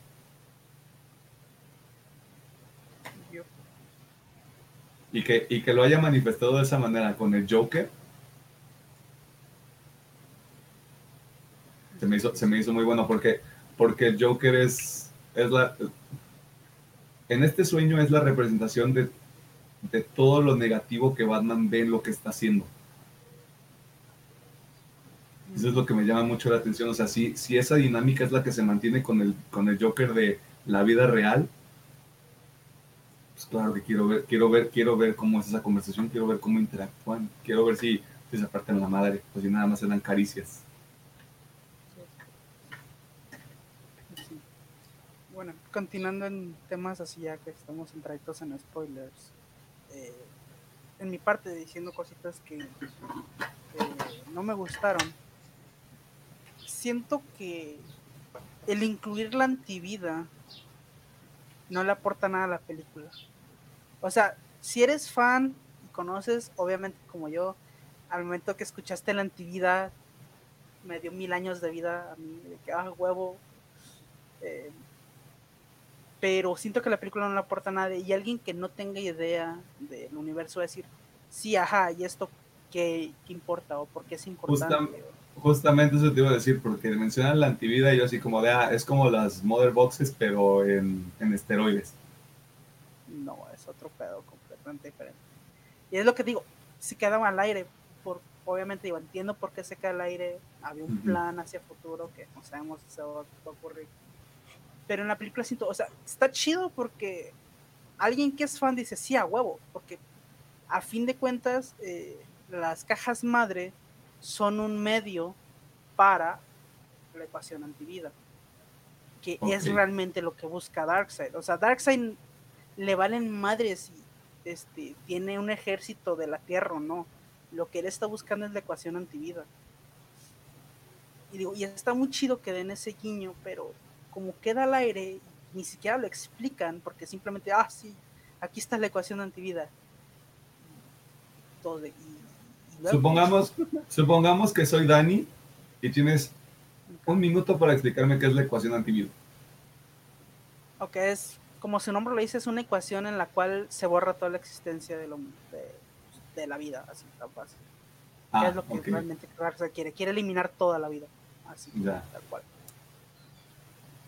Ay, qué malo. Obviamente, porque pues, este, cosas de la vida, la ecuación antivida está en la Tierra. Eso sí, está en la Tierra, está escondida. Porque se supone que en el núcleo de la Tierra está una entidad, creo que se llama The Entity, así tal cual, la entidad, eh, que es la que porta la ecuación de la antivida o de la vida, no recuerdo exactamente. Por, eso. Y por eso, eso es lo que busca Darkseid. dices, ok, sí, alguien que sabe y agarra ese pedo de volada y lo entiende, pero alguien que no. Por eso siento que no le aporta nada a la película y digo, eh, se pudieron haber guardado. Creo que sí, creo que ahora con el contexto te sientes un poquito mal por Steppenwolf. Porque Steppenwolf pensó que las cajas, que la unidad era lo que estaba buscando Darkseid. O sea, él en ningún momento pareciera que no tiene ninguna noción de qué es la, ecuación de antivida. Lo estoy tratando de ser empático con un supervillano. Pero sí, te, sí, sí entonces deja entender que Steppenwolf es nada más el medio para un fin. Sí, también. Nunca, nunca, nunca es como este tema de, ah, vas a regresar, sino como de, en caso de que hubiera sobrevivido y de que hubiera ganado, es como de, ya no me sirves. Simplemente lo tendría como a Desad y bueno, ni a Desad, porque Desad es su mano derecha, así que lo tendría como a todos los güeyes que tenía ahí de fondo. Lo, tendría, lo tendría como el perro de Desat, güey. Sí, como el perro de Desat, exactamente. Digo, ni siquiera, ni siquiera eres el perro del Sí me interesaría saber, porque no lo profundizan, qué es el error de Steppenwolf. Digo, podría ser, digo, en, mi, en mis locuras de, de lo que sé, podría ser esto que digo de, de la rebelión. Bueno, no rebelión, de esta guerra que hay entre los dioses antiguos. A lo mejor Darkseid colaboró con los dioses de, Nueva Génesis y por eso está, está, así, ¿no? O sea, también me interesaría saber eso, pero allá no sabemos si algún día lo veremos. Pero bueno, y eh, siguiendo lo que dices, se nota que sí sabe que Darkseid busca la antivida, porque cuando la caja madre lo lleva, vea dónde está, dice, ah, sí, aquí está la ecuación antivida, y luego lo ve y se lo dice a Desat. Ah, entonces pero no creo que no creo que sepa para qué sirve. O sea, eso sí te lo compro. No creo que sepa para qué chingado sirve. Ok. O quién sabe. A lo mejor sí. Pero, o sea, cuando lo llevan a caja madre, él por eso dice, aquí está. así recuerdo la escena que dice, aquí está. Y pega el martillazo y dice, sí, aquí está la ecuación antivirus. Y se la encontré y, vaya, le echa el chisme a esa. Ya, sí es cierto. Que eso, que eso también es una gran escena. Oh, cierto. Pues, mm. eso, o sea, me gusta yo como fan, pero siento que a la película no le aporta nada, así que eh, se lo pueden acortar. Yo quiero desviarme ya un poquito del tema de spoilers. Dale. A menos que haya otra cosa que ustedes quieran mencionar, o sea, tú, Pedro, mm. Alejandro. Mm. Que recuerden así Martian Manhunter. Está bien padre el diseño de Martian Manhunter.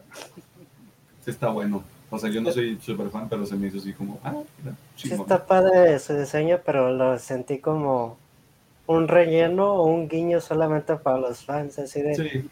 güey, hubieras echado mínimo dos minutos de paro. No hay hubiera estado muy padre que hubiera llegado. Sí. Yo por un momento pensé que iba a llegar. Se supone que en términos así medio de fuerza, está casi a la par de Superman, o sea, fácil podría llegar a ser paro. Pero pues no quiso. Se ofreció el compa. Tenía trabajo en el ejército. Ahorita no, joven. No puedo. Eh, ah, bueno, también. Digo, antes de, Sí, sí, sí, sí. Dale, dale, dale, dale para, eh, para, para, darle, para darle como todo el, el, contenido a la gente que esté buscando spoilers. Lo de Flash, o sea, me gusta, pero siento que no queda muy bien explicado. ¿Qué parte? Porque... Que puedes retroceder el tiempo un segundo. En general, la Speed Force, porque, o sea... La Speed Force tal cual queda muy también al aire. Digo, me gusta porque, o sea, siento que en esta opción sí optaron de, te lo voy a enseñar, porque creo que es más fácil enseñarte lo que explicar. Ajá. Pero aún así no queda tal cual, porque ahorita en la, en la peli solo se muestra que puede retroceder, siendo que él puede pues, hacer lo que quiera con el tiempo. Pero tampoco te dan este de hay repercusiones cuando haces este pedo. Eh, obviamente la repercusión más famosa de cuando Flash altera el tiempo pues es Flashpoint. Tampoco te dan ese indicio de hay repercusiones cuando Creo, haces. esto creo que la única, el único momento en el que reconoce que hay consecuencias es el mismo Flash cuando dice, ok, solo tengo que correr a la velocidad de la luz, aunque, esté, aunque yo lo tengo prohibido, más allá. de la luz, aunque yo lo tenga prohibido, o sea, no lo dice así, estoy parafraseando, pero yo, yo ahí ya entiendo que ya lo hizo una vez que, ya sea en la inexperiencia o en el estar aprendiendo a, hacer, a convertirse en The Flash, porque ahorita no es The Flash, ya cometió ese error una vez y él sabe que hubo consecuencias. Porque ese es, porque ese es otro tema. La gente que, pasa por el cambio temporal, tengo entendido que no sabe que hay otra línea del tiempo. Solo lo sabe Flash. Por ejemplo, Cyborg sí. Porque pues es ah, máquinas que se con porque, los. Porque Cyborg está súper OP. O sea, él es máquina y se queda con los datos, pero sí. Pues en un momento, ¿no? De la película Ver el futuro. Dice, mejor no hay que revivirlo. Ahí muere. Ajá. es más así, que se me acordé de Speedforce que también quedó medio al aire. Pero digo, pues también entiendo ese sí lo entiendo más porque es un poco más complejo explicar la Speed Force. Sí, porque lo han, lo han intentado hacer en la serie de del CW, del Arrowverso, y a veces lo manifiestan como que es una persona, como que es un espacio que no, que no existe entre, vaya, entre el espacio y el tiempo, que nada más es, una energía, como lo dice el nombre, eh, o fuerza. Eh, como, es, como es algo que no, es, que no lo han logrado transmitir o bajar algo tangible, a mí sí me gustó esa parte donde sale ese haz de luz y dices, yo sé qué es esto. Mucha gente no va a saber, va a decir, ay, nada más, se ve bien padre, está corriendo en el espacio, güey. Sí, sí, sí. Pero en cuanto empieza esa secuencia, yo dije, ok, o sea, este, él, sabe, él sabe el límite de sus capacidades, simplemente le falta la experiencia de saber qué sí hacer y qué no hacer. Le falta ese entrenamiento y a mí por eso me gustó este flash también, porque no es como de, ay señor, señor, este, Batfleck, yo jamás he peleado contra nadie. Aquí es como de, pues mira, yo aquí le voy a echar ganas, bro. De hecho, en una parte de que se ve hasta muy mecates, en la parte que andan evacuando a los secuestrados, en vez de agarrarlos y subirlos, nomás los anda cuidando alrededor. Y yo, chavo, Yo también pensé lo mismo, no los cargas, cabrón, como lo haría Flash, los cargas y te los llevas, ya. Es que yo, yo, lo, yo lo vi de esa manera, porque también lo que tiene de bueno que, que, eso, que Ezra Miller sea el actor, sí le da como este aire de, es que está joven, está chavo.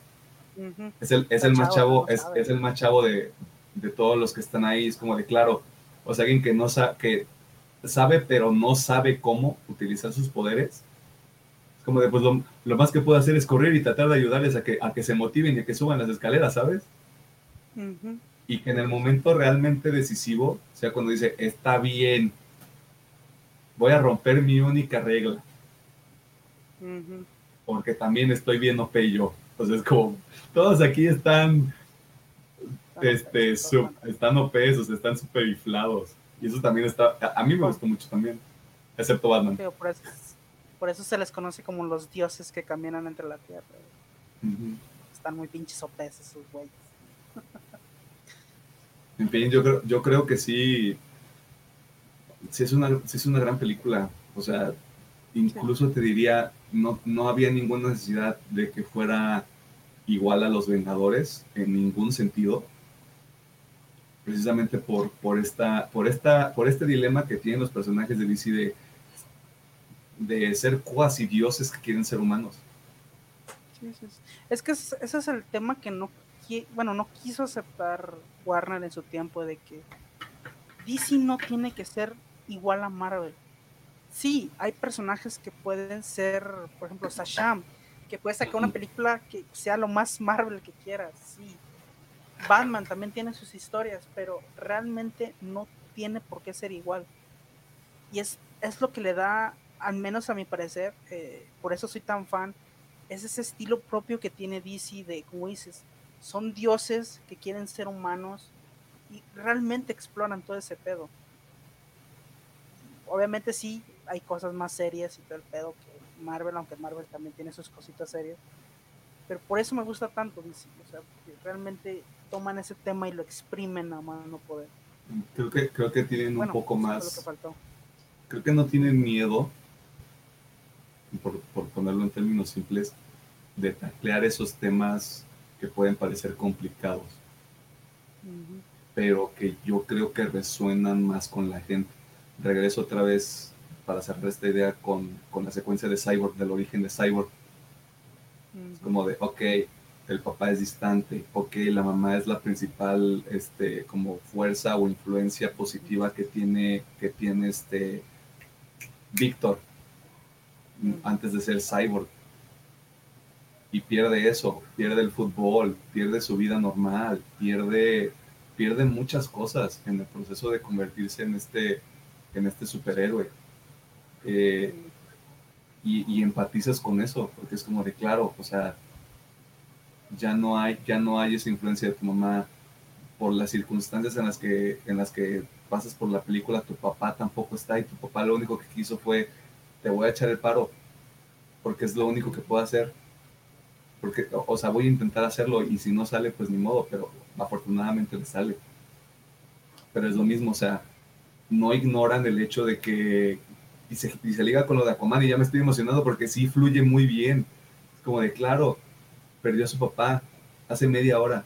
¿Cómo le podemos exigir que se meta a la unidad y que combata de una manera donde no requiera lo que es él ahorita, sino lo que es él como persona? Maldita sea, esta película es buena. Es buena, es muy buena. Es buena. Eh, yo lo que quería este, hacer ya, ya, si no hay ningún otro spoiler que quieran incluir. Yo, en lo personal, sí quiero echarle un poco de tierra a el Widon Code. Ya como para, para, para, darles, para darle cierre a esta parte. Porque no, no creo que la pueda ver otra vez y no, y no encontrarle, no verle cosas negativas. Lo, cosas que tiene el Snyder Code que a mí me gustaron mucho es el tratamiento sí de los personajes, pero también de las Amazonas. Creo que sí se les da ese reconocimiento que de alguna manera puedes ver en la secuela de La Mujer Maravilla y aquí es como de, ah, pues les van a partir su madre, ni modo. En el Widon Cut, vaya. Y en el Snyder Cut sí es como de, no, pues sí, los vamos a rifar y vamos a partir su madre este cabrón. Creo que sí, porque somos amazonas. ¿Cómo ves? ¿Cómo ves, hijo de tu puta madre? Eh, de todas maneras pierden. Pero si dices, wow. O sea, sí hay, sí hay lucha. O sea, sí, sí son una fuerza que, tiene que, que, que se tiene que reconocer. Porque eso es lo que porque eso es lo que son, vaya, dentro del, dentro del universo y entiendes por qué, por qué la Mujer Maravilla es un personaje todavía más importante y más poderoso que una Amazona. Regular, vaya. Y eso que de todas maneras te parte en tu madre si eres un, sujeto cualquiera. No voy a mencionar, no voy a mencionar esa toma que hace Joss Whedon en la película con Cargador, no la voy a mencionar, pero solo voy a decir esto. Zack Snyder es una horrible persona. Es una horrible persona por, por por lo que hizo con esa película. Los chistes forzados. Cuidan, perdón. Les Whedon es una horrible, es una horrible persona. Tienes toda la razón. Whedon es una horrible persona y lo vuelvo a decir, lo voy a decir 30 mil veces.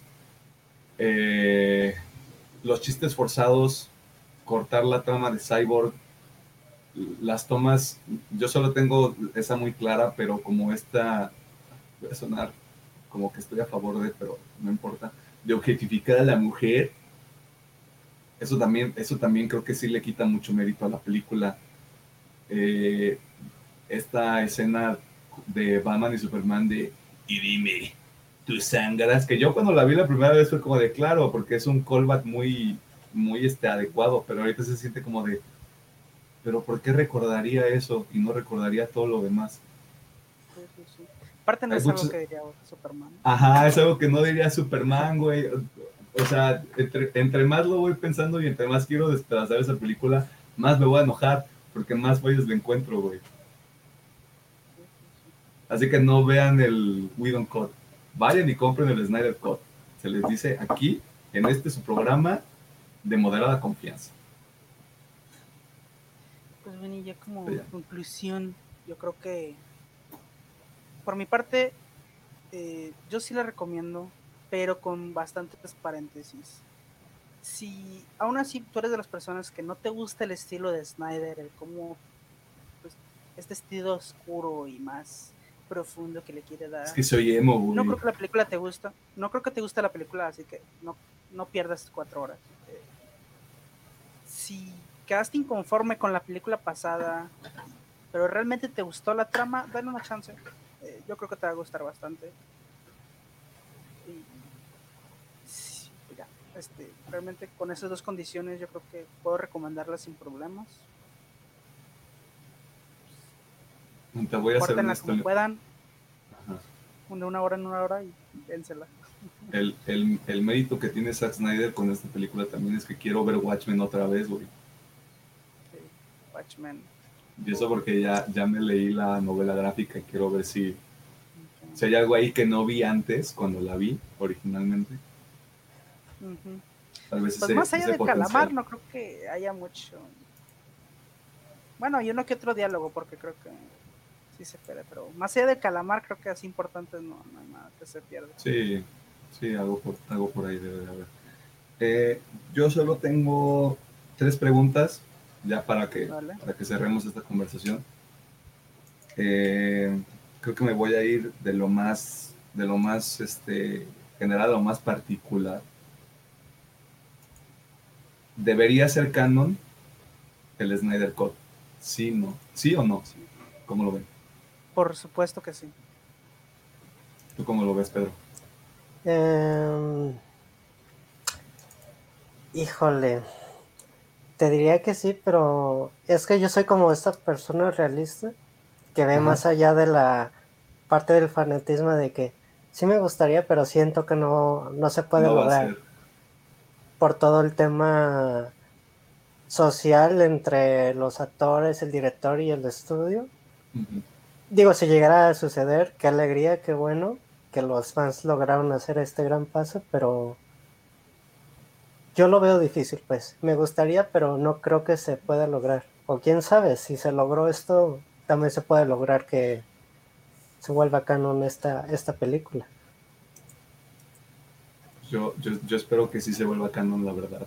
Yo creo que sé que hay muchas ideas sueltas, como dice Alejandro, eso sí hay que reconocerlo, pero creo que lo que, lo que, lo que postula la película a través de, de, su trama y de su manejo de personajes, creo que, es, creo que es muy valioso y es algo que, sobre lo que se puede construir, sobre lo que deberían de construir lo que sea que quiera hacer DC más adelante.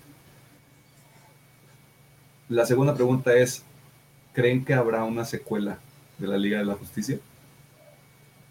Independientemente de cuál versión sea la que se vuelva, se vuelva canon. Secuela, mira, si, si el internet lo logra otra vez, eh, Zack Snyder llega a buenos términos con Warner y todos los actores de la misma manera, sí me gustaría que fuera una secuela. Si no, va a ser de Zack Snyder. La verdad no me gustaría. Sí me gustaría que siguieran con el DC, porque pues fanboy. Pero secuela como tal no. Solamente si va a ser por Zack o por su esposa. O al menos que sigan sus guiones. O sea, si no lo quieren a él, mínimo que compren los guiones. Pero sí, solamente si es esa idea pues que lleva Zack. Si no, la verdad, va a ser otro chocomil, todo feo como la del 2017 y va a seguir otra vez otro fracaso. Digo, yo sí veo muy factible que se quede como productor y guionista de la siguiente película si llega a suceder.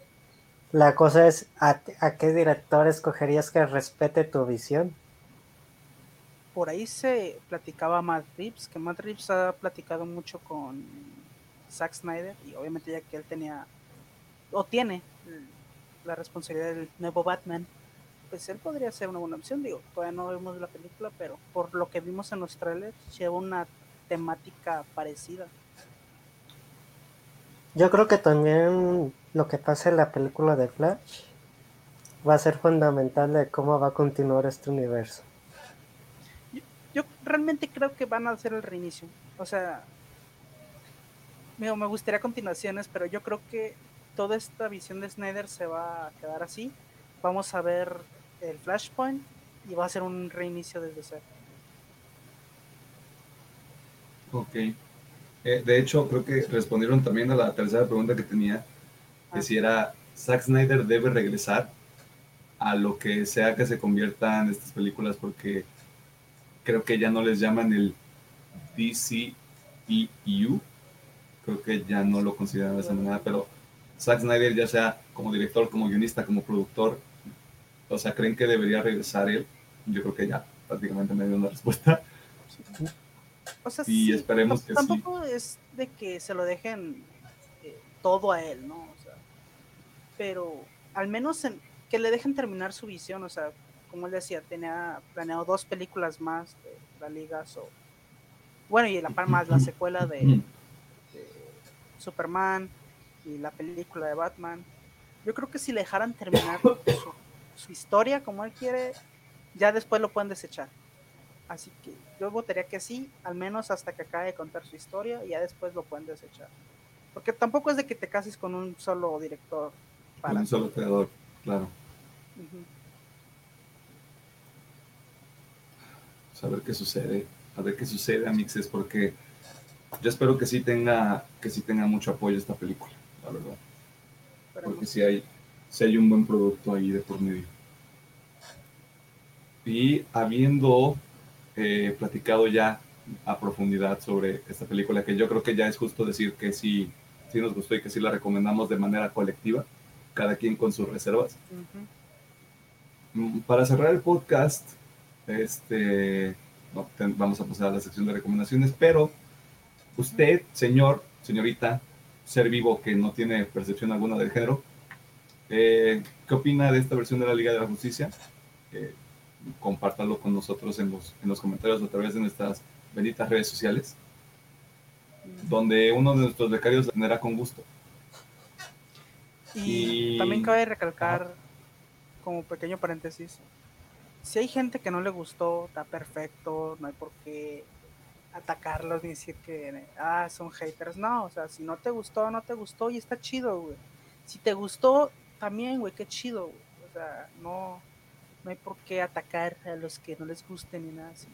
Hay que, hay que instaurar el, eh, el discurso y la conversación civil, donde entiendes que la gente no, tiene, no está obligada a disfrutar de unas cosas que tú. ya entrando en nuestro punto, amigo, me gustaría decir que no me encanta la visión de Snyder, pero reconozco que creo que él tiene la mejor película de zombies no sabía que la dirigió él. Y la neta sí está muy buena. Creo que es la mejor. ¿Cómo es el nombre? Shaun of the Dead, Ajá, la del centro comercial, pues. Ah, Dawn of the Dead, gran película. Dawn of the Dead, eso sí. Digo, que viene la secuela. que no comparto mucho su visión, pero reconozco que es un gran creador. Y así no, no se peleen, no se enojen con nadie. Hay que, pues, una comunidad más sana, chavos si te gustó, chido, si no, también, Oye, este, te iba a decir, pero el Army of the Dead no es una secuela, creo, es algo separado. Pero tú no está diciendo él, y él la presentó, bueno, en el stream de ayer la presentó como ah, tipo continuación. Interesante, ahora tengo más ganas de verla, porque Dawn of the Dead a mí me gusta mucho. Es una gran película. porque de hecho comentó que el que hizo la música de esta versión de Justice League está haciendo la misma para esa película. Mm, que no haga lo de Wonder Woman, por favor. Mm, ojalá. Pero bueno, es la hora, es la hora de que pasemos a la sección de recomendaciones de la semana y despidamos el podcast. Así que nos vemos en unos segunditos.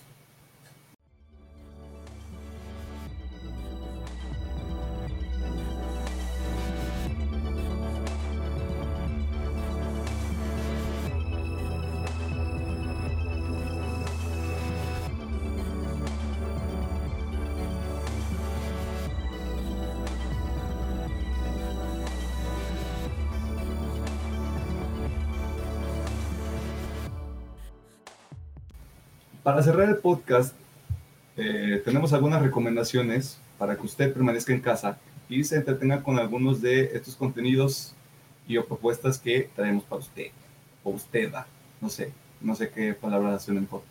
Por ejemplo, el Snyder Code, que tiene nuestro sello de garantía y de aprobación, que aunque no valga mucho, se entrega con mucho esfuerzo y con mucho corazón. Claro que sí, ¿cómo? Creo que los únicos que tenemos recomendación esta semana somos yo y Pedro. Así que, Pedro, ¿qué, le quieres recomendar a, la gente esta semana? Muy bien, eh, primero que nada les quiero recomendar el grupo de Aganis The Current. Es una banda de rock alternativo.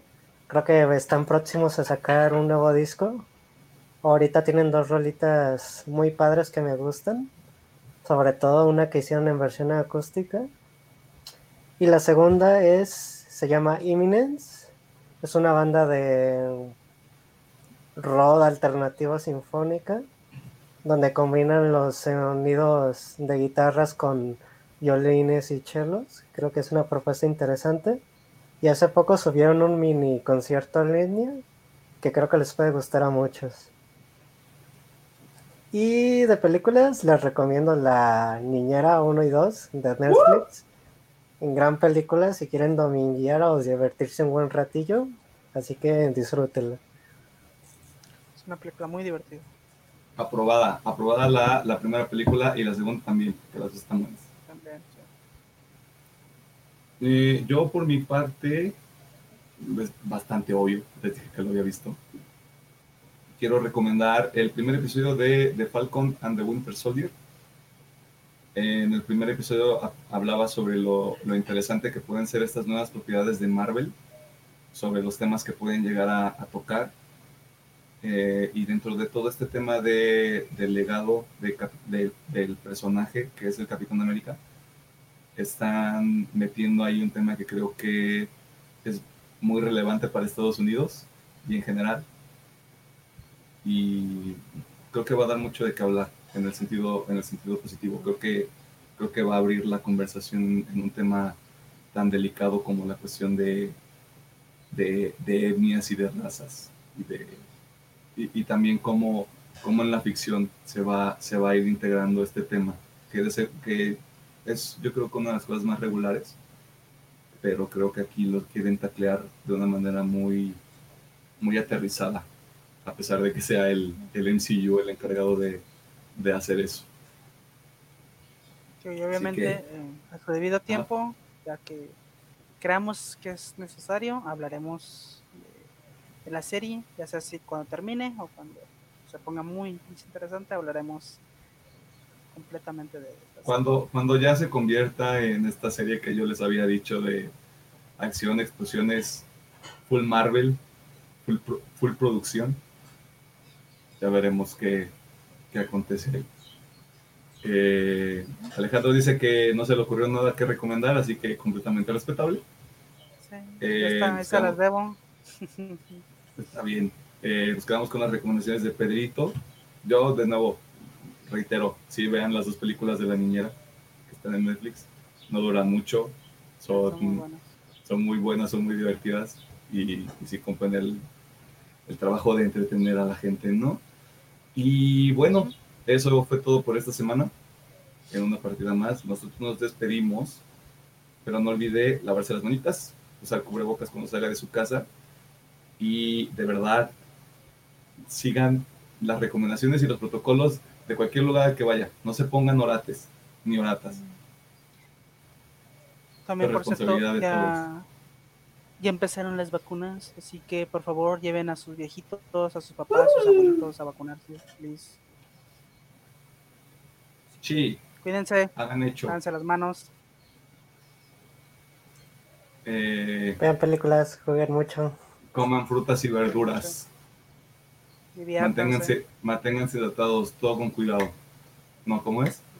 Todo con medida. Bye. Bye. Bye.